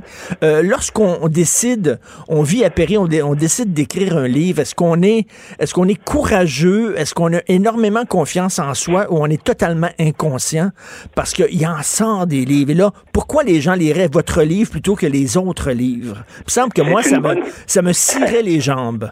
C'est une bonne question. En fait, euh, je crois que le- l'acte d'écrire des romans en particulier, ça relève à la fois du narcissisme, un mélange de narcissisme et de masochisme, parce que la plupart du temps, on met beaucoup, beaucoup de temps, enfin des gens mettent énormément de temps à écrire un, un roman, et il y a, à la fin, il y a assez peu de résultats. Comme il y a 2500 romans publiés à Paris chaque année, Aïe, il n'y en a pas beaucoup. Ça fait beaucoup. Bon, là-dessus, il y a des traductions de l'étranger, il y a des polars et de la science-fiction, mais quand même, ça fait beaucoup, beaucoup de romans. Les deux rentrées littéraires de l'année, ça doit totaliser 1500 romans. Voilà. Donc, ça fait beaucoup de... et je considère que, comme je disais à la blague à, Jean-Christophe Laurence, J'en suis au point aujourd'hui où j'aurais mieux fait d'être il y a 30 ans. C'est-à-dire, c'est-à-dire, il y a une certaine réaction. Peut-être j'ai commencé trop tard, je n'en sais rien. Mais euh, bon, c'est le, le vrai, un vrai salaud qui est le dernier, le dernier roman a eu un, un accueil plutôt plutôt très flatteur. Ben, ben, c'est bien. Déjà, c'est un exploit là, déjà d'attirer l'attention euh, des critiques français alors que tant de livres publiés et en plus que ce soit positif, euh, c'est fantastique. Votre livre, c'est un roman, c'est l'histoire d'un playboy euh, salopard qui est retrouvé mort et il y a quelqu'un qui l'a connu dans sa jeunesse et qui est un journaliste People qui fait enquête sur les circonstances de son décès. C'est un livre avec des personnages qui sont tous à peu près antipathiques, un livre très politiquement incorrect. Est-ce que, puis en plus qui parle des relations hommes-femmes, c'est un terrain miné quand même? Euh, oui, en fait, ça pourrait s'appeler zone grise ou zone anthracite parce que tous les personnages sont un peu douteux. En fait, euh, il y a de vrais voyous qui ont fait des, choses illégales, mais qui sont plutôt, euh, comment dire, bien, qui sont, qui ont de bons rapports avec les, avec leurs femmes en particulier. Et il y a des, des intellectuels plus ou moins ratés qui eux se conduisent un peu comme des salauds avec euh, avec les femmes et finalement mais ce sont des choses qui arrivent il y a des milieux quand même où personne c'est très difficile de dire moi, je suis parfaitement pur et, et clean, et ce sont les autres qui sont des salauds.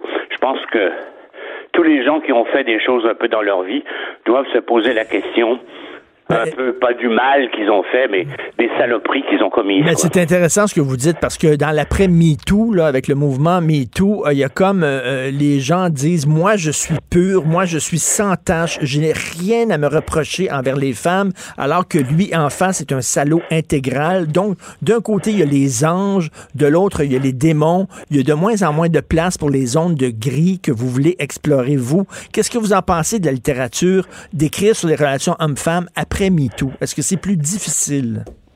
Euh, c'est-à-dire, euh, je pense qu'il faut continuer. La littérature a le droit de raconter ce qu'elle veut. Le problème qu'on voit maintenant avec Matzneff, parce que Matzneff, c'était même pas des romans. En fait, personne, peu de gens l'avaient lu et on pouvait penser que c'était des inventions, que ces cabrioles pédophiles étaient des inventions littéraires. Or, c'était vraiment il racontait ce qu'il avait vécu, quoi. Et donc ça c'est tout à fait, c'est tout à fait étonnant. Mais je pense qu'on peut très bien aujourd'hui euh, parler des relations hommes-femmes. Et de toute façon, la saloperie, si j'ose dire, n'est pas l'exclusivité des hommes. Oh, ça c'est un, ça c'est un tabou là. Oh là là. Euh, non mais il y avait la philosophe Elisabeth Badinter qui disait il y a beaucoup de cas de maltraitance d'enfants et de vieillards, par exemple. Or, dans ces cas-là, souvent, ce sont des femmes qui sont responsables des, des directrices d'hospice, des, des infirmières, etc. Donc, il n'y a pas de, on peut pas dire qu'il y a une, une exclusivité sur la saloperie qui soit qui relève des hommes. Ça fait 48 ans que vous vivez à Paris. Est-ce que vous sentez une différence? Est-ce que le virus de la rectitude politique qui est en train de gangréner l'Amérique, est-ce qu'il est en train de gangréner euh, la France aussi? Honnêtement, je ne le crois pas vraiment. Il y a une espèce de poussée de fièvre actuellement, mais il n'y a jamais eu de puritanisme euh, en France, d'ailleurs en Italie non plus, euh, comme en Amérique du Nord. Et donc, euh, finalement, je ne crois pas qu'il y aura des procès, il y aura des gens qui seront poursuivis, mais il n'y aura pas du tout cette espèce de, de bien-pensance moralisatrice qu'on trouve en Amérique du Nord. Il y a une tradition très très forte, évidemment bonne ou, bonne ou mauvaise, mais de liberté, non seulement de libertinage, mais il y a un attrait pour la littérature sulfureuse. Hmm. Quand on pense que le marquis de Sade est porté au nu par beaucoup de gens, beaucoup de femmes, c'est tout à fait étonnant.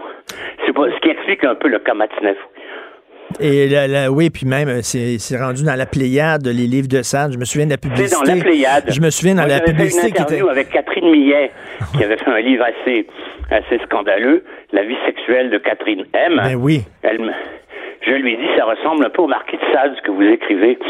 Elle dit, ah non, je n'oserais pas me comparer. Elle se vantait, elle se vantait de, ses partouzes, elle faisait des gangbangs dans les boîtes de camions. Dans, Il y avait 260 pages ou 280 pages de partout et de assez assez euh, assez musclé, voilà. Donc cette France-là, elle existe encore, la France libertaire, la France séduction. Moi, l'image que j'ai de vous, Louis Bernard Robitaille, je, suis peut-être dans le champ, mais j'ai une image d'un homme à femme, d'un séducteur et tout ça. La séduction se porte encore bien en France? Euh, ça, tout à fait. Je veux dire, je pense que les, même même aujourd'hui, les on considère qu'il y a un rapport évidemment de séduction entre les hommes et les femmes et que et même c'est un point de vue un peu pessimiste de la Méditerranée, c'est-à-dire qu'on considère que le sexe et la passion sont également des terrains dangereux. On ne se fait pas d'illusions là-dessus. C'est-à-dire que ça peut très mal se passer, et très mal se passer pour des femmes ou des jeunes femmes, mais c'est la vie qui est comme ça, quoi. C'est ça, c'est comme euh, chaperon rouge. Là. Quand on va dans le bois, il y a peut-être des loups derrière les arbres. Il faut faire attention. là. Ça. Bon, il vaut mieux éviter les, les, les suites d'hôtels à minuit avec des gens peu recommandables. Alors, Louis Bernard Robitaille, est-ce que, est-ce que, quel est, en terminant, quel est votre point de vue sur le Québec? Vous revenez, j'imagine, de temps en temps au Québec. Comment vous voyez le Québec à partir de la France? Parce que j'imagine que vous êtes beaucoup plus français que québécois maintenant et ça se comprend. Euh, comment vous voyez le Québec? Euh, écoutez, c'est, c'est comme si, les continents se rapprochent maintenant. Parce que moi, j'ai connu l'époque où il fallait trois heures pour avoir une ligne de téléphone pour téléphoner à Montréal. Aujourd'hui, on peut passer sa vie au téléphone avec Montréal en, en vidéo euh, conversation ou je ne sais trop quoi. Et il y, a il y a une interpénétration quand même. Il y a beaucoup moins de différences qu'il y en avait à cette époque. Et ne serait-ce que parce qu'il y a, je sais pas, 40 000 petits Français qui sont installés à Montréal pour étudier ou pour travailler. Mhm. Donc il y a, il y a beaucoup moins d'écart aujourd'hui. Alors, votre euh, roman s'intitule Un vrai salaud. Il est disponible dans les librairies aujourd'hui. Donc, un roman un, peu sulfureux sur les relations hommes-femmes. Et euh, les salauds sont pas toujours ceux qu'on croit. Merci beaucoup, Louis-Bernard Robitaille. C'est une qualité très partagée, la saloperie. Merci. Merci. Merci, Louis-Bernard Robitaille. Pendant que votre attention est centrée sur vos urgences du matin, vos réunions d'affaires du midi, votre retour à la maison ou votre emploi du soir, celle de Desjardins Entreprises est centrée sur plus de 400 000 entreprises à toute heure du jour. Grâce à notre connaissance des secteurs d'activité et à notre accompagnement spécialisé, nous aidons les entrepreneurs à relever chaque défi pour qu'ils puissent rester centrés sur ce qui compte, le développement de leur entreprise.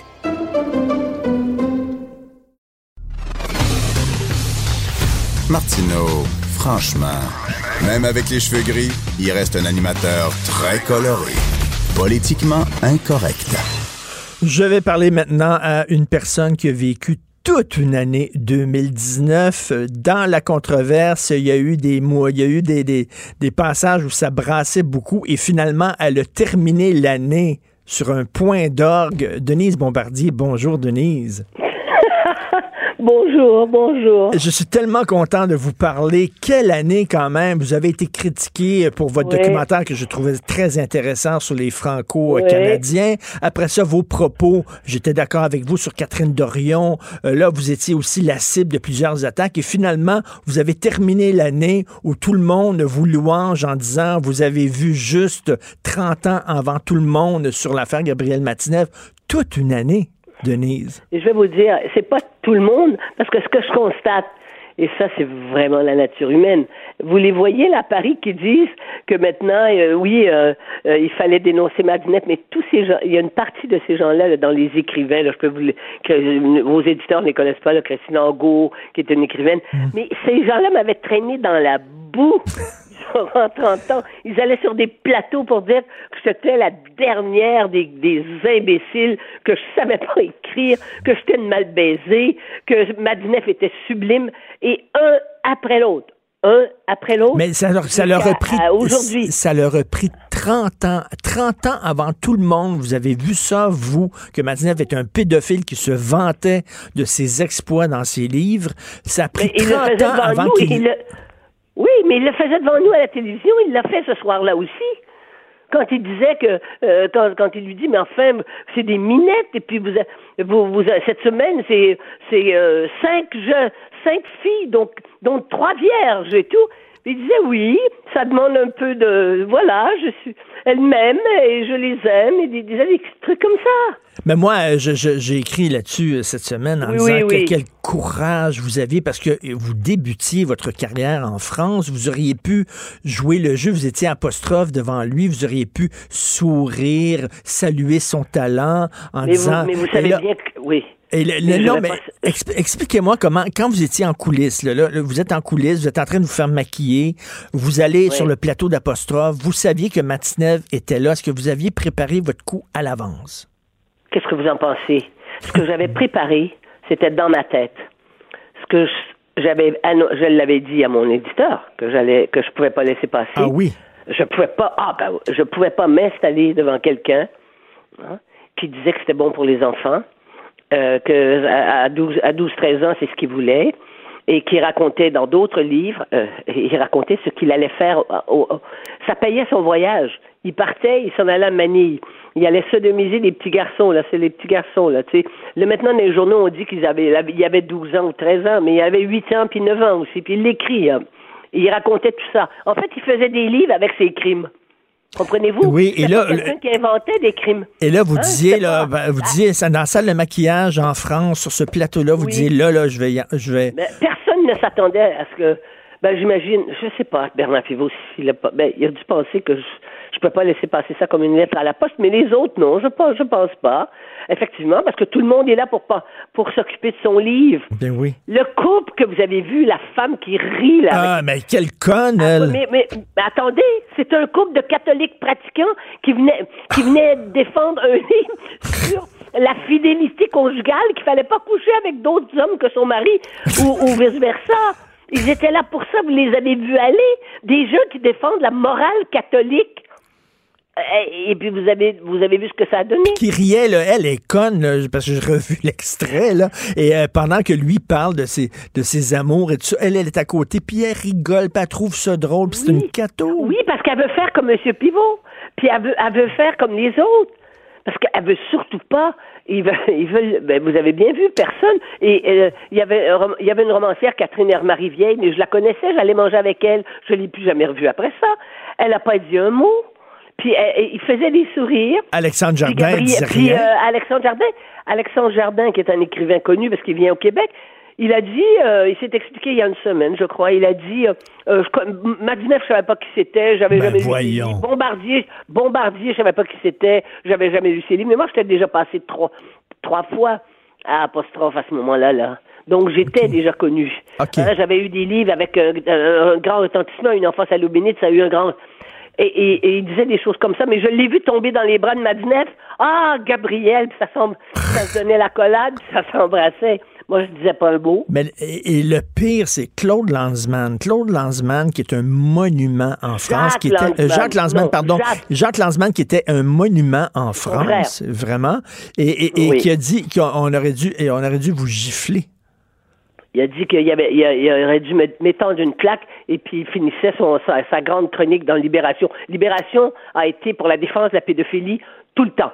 Et je vous signale qu'il y a une critique qui est passée, là, puis c'est une femme qui l'a signée dans Libération, là, sur le livre de Vanessa, et elle trouve le moyen de dire que c'est un livre qui est mal écrit, qu'elle sait pas écrire. Parce que les arguments qu'on donne maintenant, Hein? C'est, c'est, c'est ou bien on est mal baisé, hein, euh, comme moi, et puis, et puis, on- qu'est-ce qu'on dit sur mes livres? On dit que mes livres sont pourris. Hein? Il, y en, il y en a un autre qui a, qui, s'est- qui, s'est- qui a, qui a écrit un papier sur moi pour dire que j'étais, Ah, oui. euh, que tout ce que je cherchais c'était le buzz. Hein? Jérôme Béglé, je le connais, Jérôme Béglé. Dans le point, dans le point, c'est ça? Dans le point, Oui. il dit que je, c'est ça, et je suis homophobe au Canada. J'ai été mis dehors de Radio-Canada pour homophobie. Ben oui. Ben, mais pensez-vous que je vais, je vais pas, ré- je peux pas répondre à ça? Ils essaient, mais ils ont des, que- quel type d'argument? C'est tout ça pour éviter de dire qu'ils sont les défenseurs de Madnef et qu'ils l'ont toujours été, et que leurs journaux, ils faisaient, en plus, c'est des critiques littéraires, ça. Qu'est-ce que, quelle sorte de livre vous pensez qui, qui recensait Après ça, il y a des endroits où il ressemblait plus mon livre, le, journal Le Monde en premier lieu. non, mais, mais ce, ce, que je ne comprends pas, c'est que comment ça se fait que ça a pris le témoignage d'une victime pour qu'ils allument? Voyons donc, là, le Gallimard vient d'annoncer qu'ils vont cesser de vendre les journaux de Gabriel Matinev, mais ça fait 30 ans qu'ils savent que Gabriel Matinev baisait les enfants. Ça fait 30 ans qu'il l'encourage, ça fait 30 ans qu'il lui donne des avaloirs, ça veut dire des avances sur droit d'auteur pour le faire vivre, et ça fait 30 ans qu'il l'encense. Et euh, ça fait 30 ans que lui, comme critique de livres, encense les livres de Gallimard. Enfin, tout ça est un réseau. On n'est pas paranoïaque, hmm. c'est un réseau.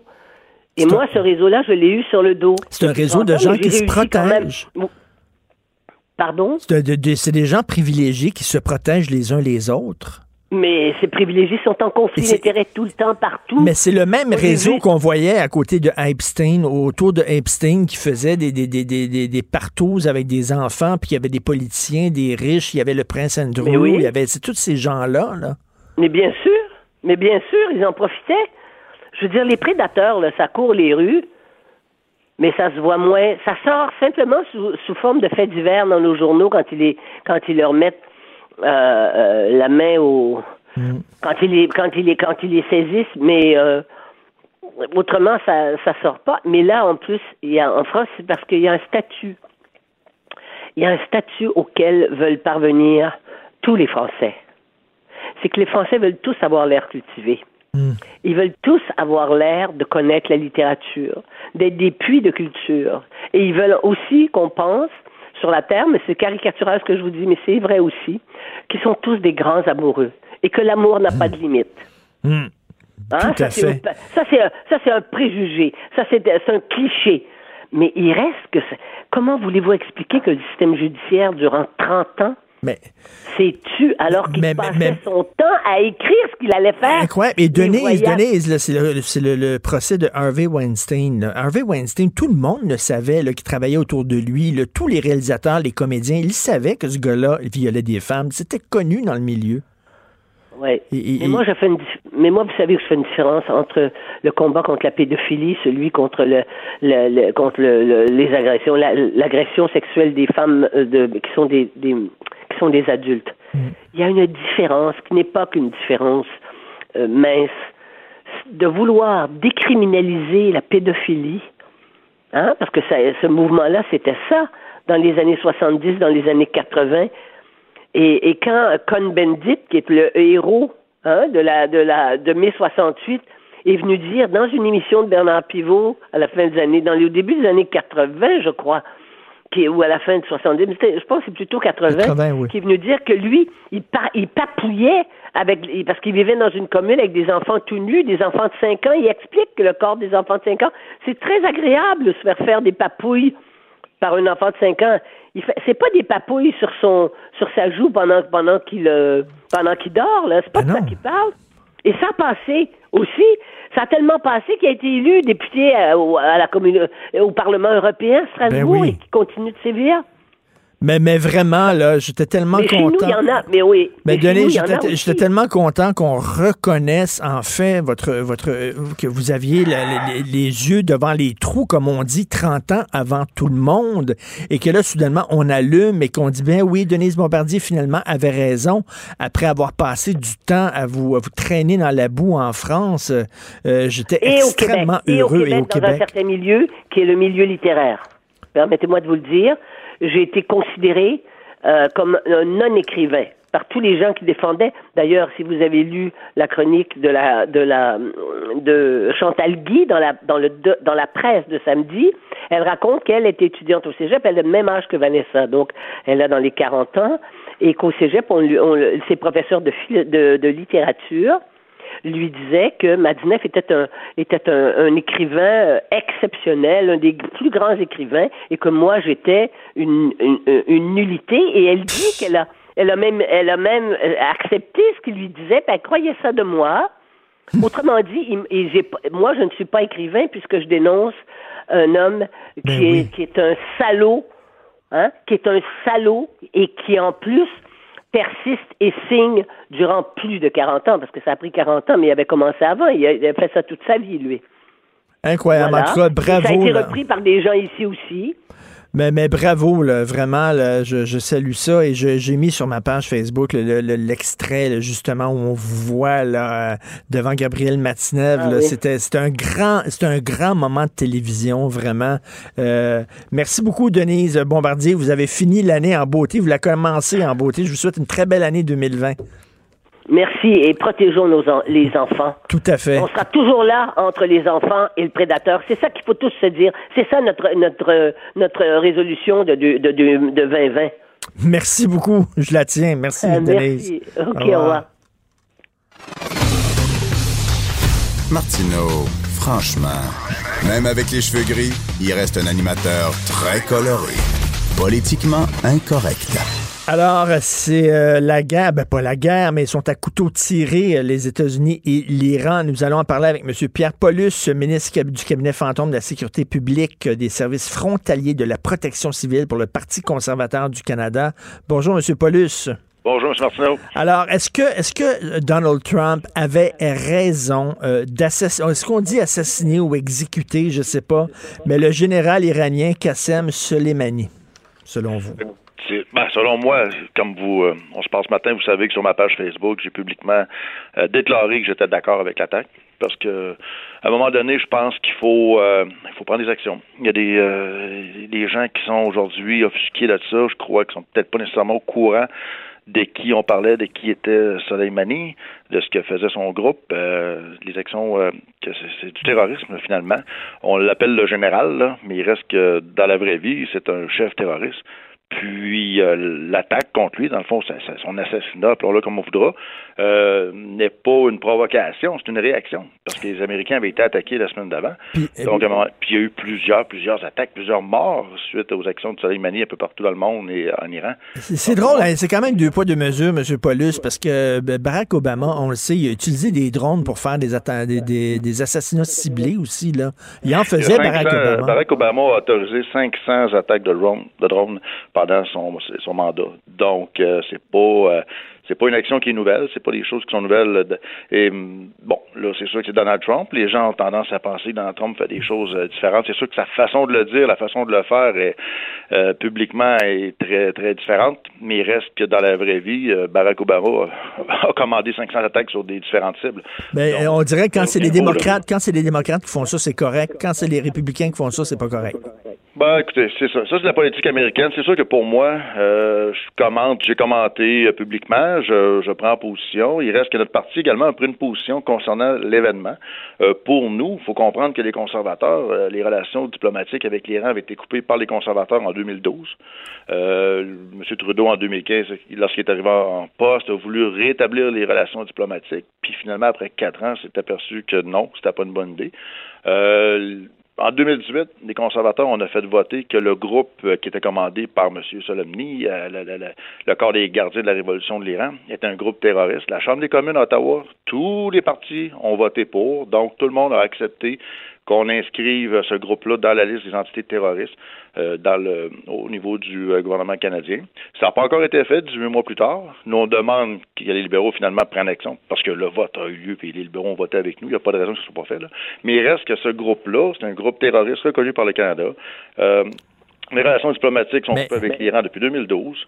Euh, c'est ça, à un moment donné, il y a des. euh, puis ce général-là, ce, terroriste-là, euh, prenait des actions sans relâche, je veux dire, des actions terroristes un peu partout. Mais c'est sûr, c'est sûr ben, qu'il y avait, je pense qu'il n'y a pas grand monde qui est en train de pleurer sur, sur le cadavre de cet homme-là, sur la disparition de cet homme-là, mais reste qu'il y a des impacts et des conséquences.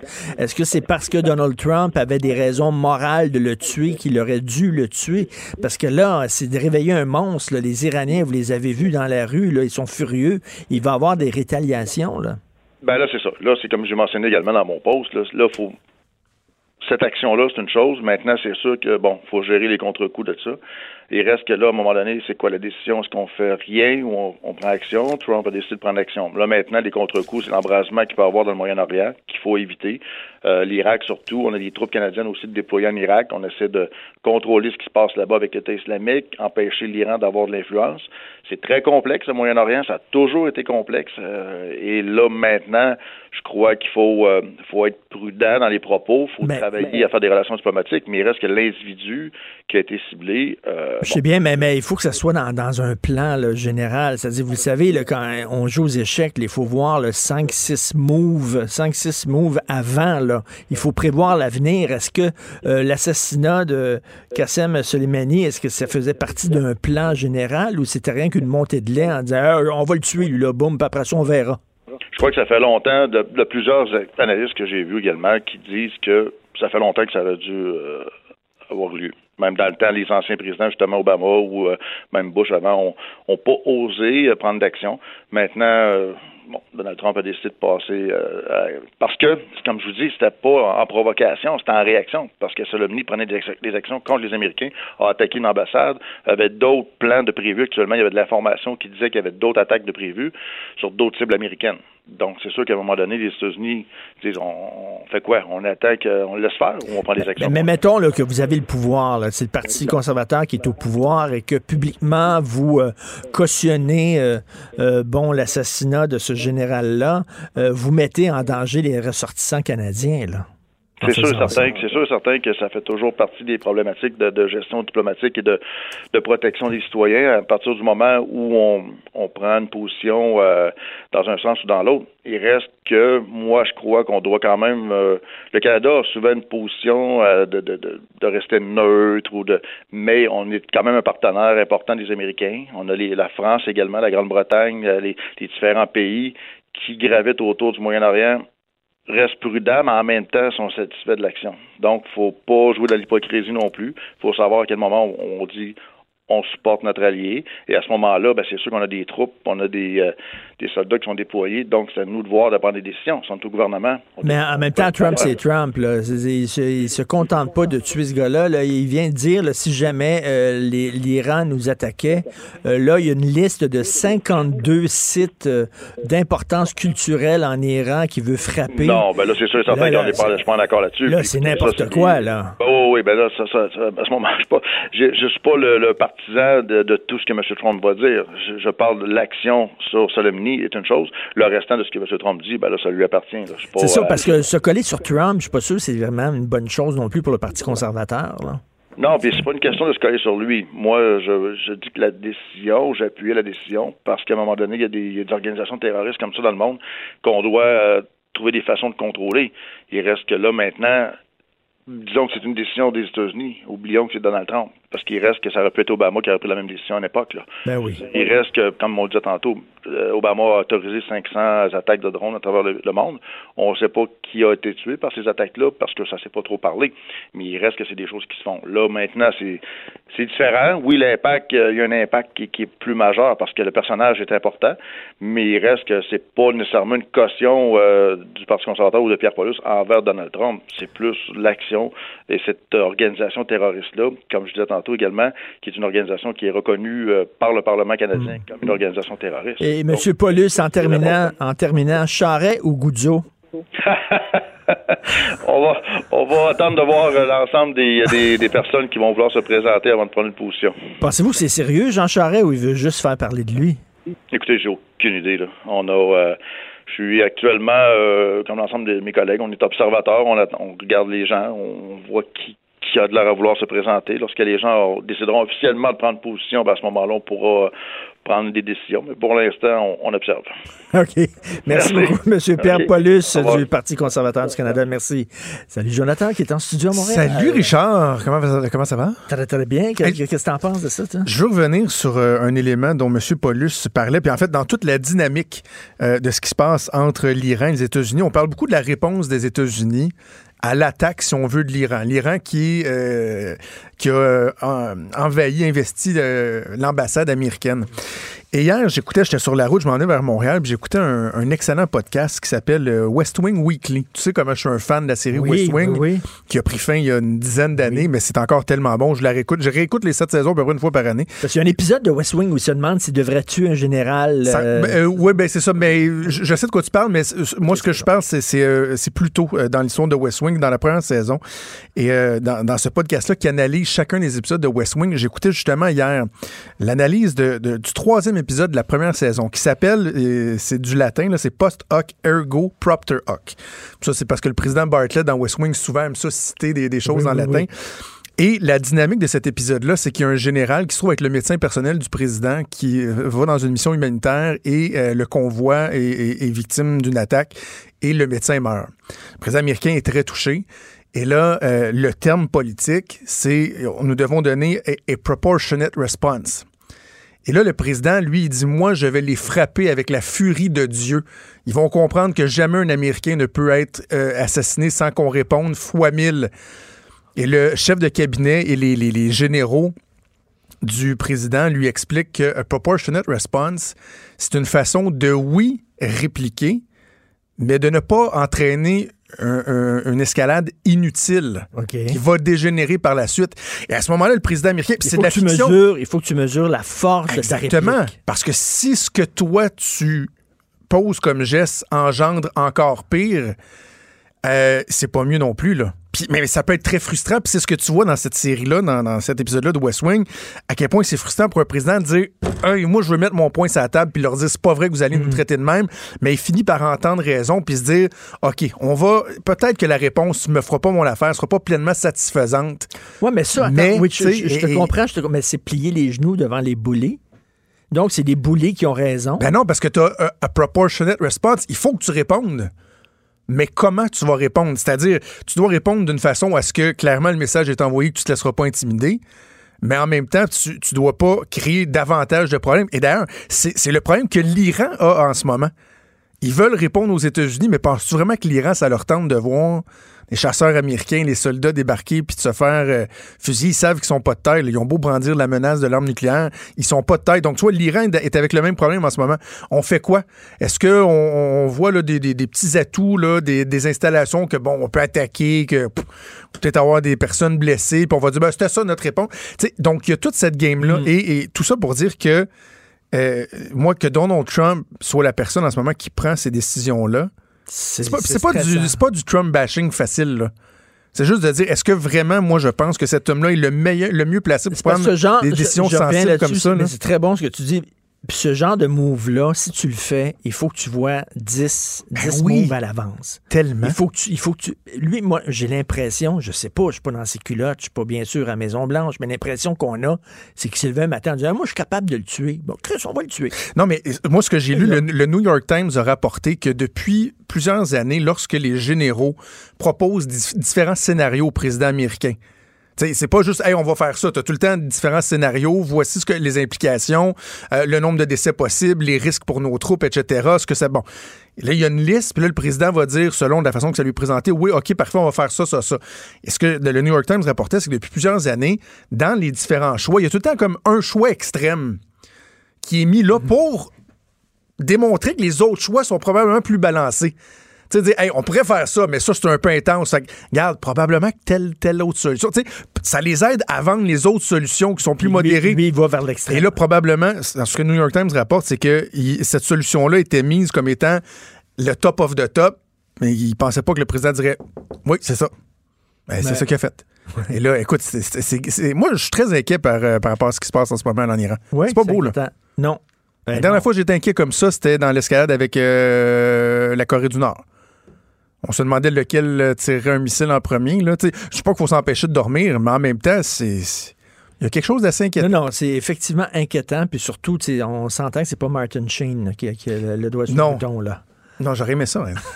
President Bartlett. tu nous parles de quoi? Hey, je- euh, une entrevue à ne pas manquer à 10h15, évidemment, c'est le cinquième euh, anniversaire, mon Dieu que je déteste ce mot-là, euh, des attentats de Charlie Hebdo. Michel Catalano, c'était le directeur de l'imprimerie de Damartin en Joël. Lui, c'est lui qui a été pris en otage et qui a caché son employé en dessous d'un lavabo pendant que les frères Kouachi ont, ont tenu un siège là. C'est là que ça s'est terminé, qu'ils ont été assassinés. Ben, Michel Catalano va être en entrevue avec nous en direct de, de la France. Il était, il a assisté aux commémorations un peu plus, un peu plus tôt aujourd'hui. J'ai vu d'autres entrevues qu'il a donné un homme encore très, j'ai même envie de dire brisé par ce qui s'est passé il y a cinq ans. On aura l'opportunité de lui, euh, lui parler puis de voir, euh, entre autres, qu'est-ce qui reste aujourd'hui de Je suis Charlie, comment la France a changé et tout. Donc, une entrevue à ne pas manquer vers 10h15. Certainement, on t'écoute avec Maude. Merci beaucoup à notre équipe, grande équipe. euh, c'est aussi grosse que les équipes de Radio-Canada. Ça va prendre cinq minutes pour les nommer. Là.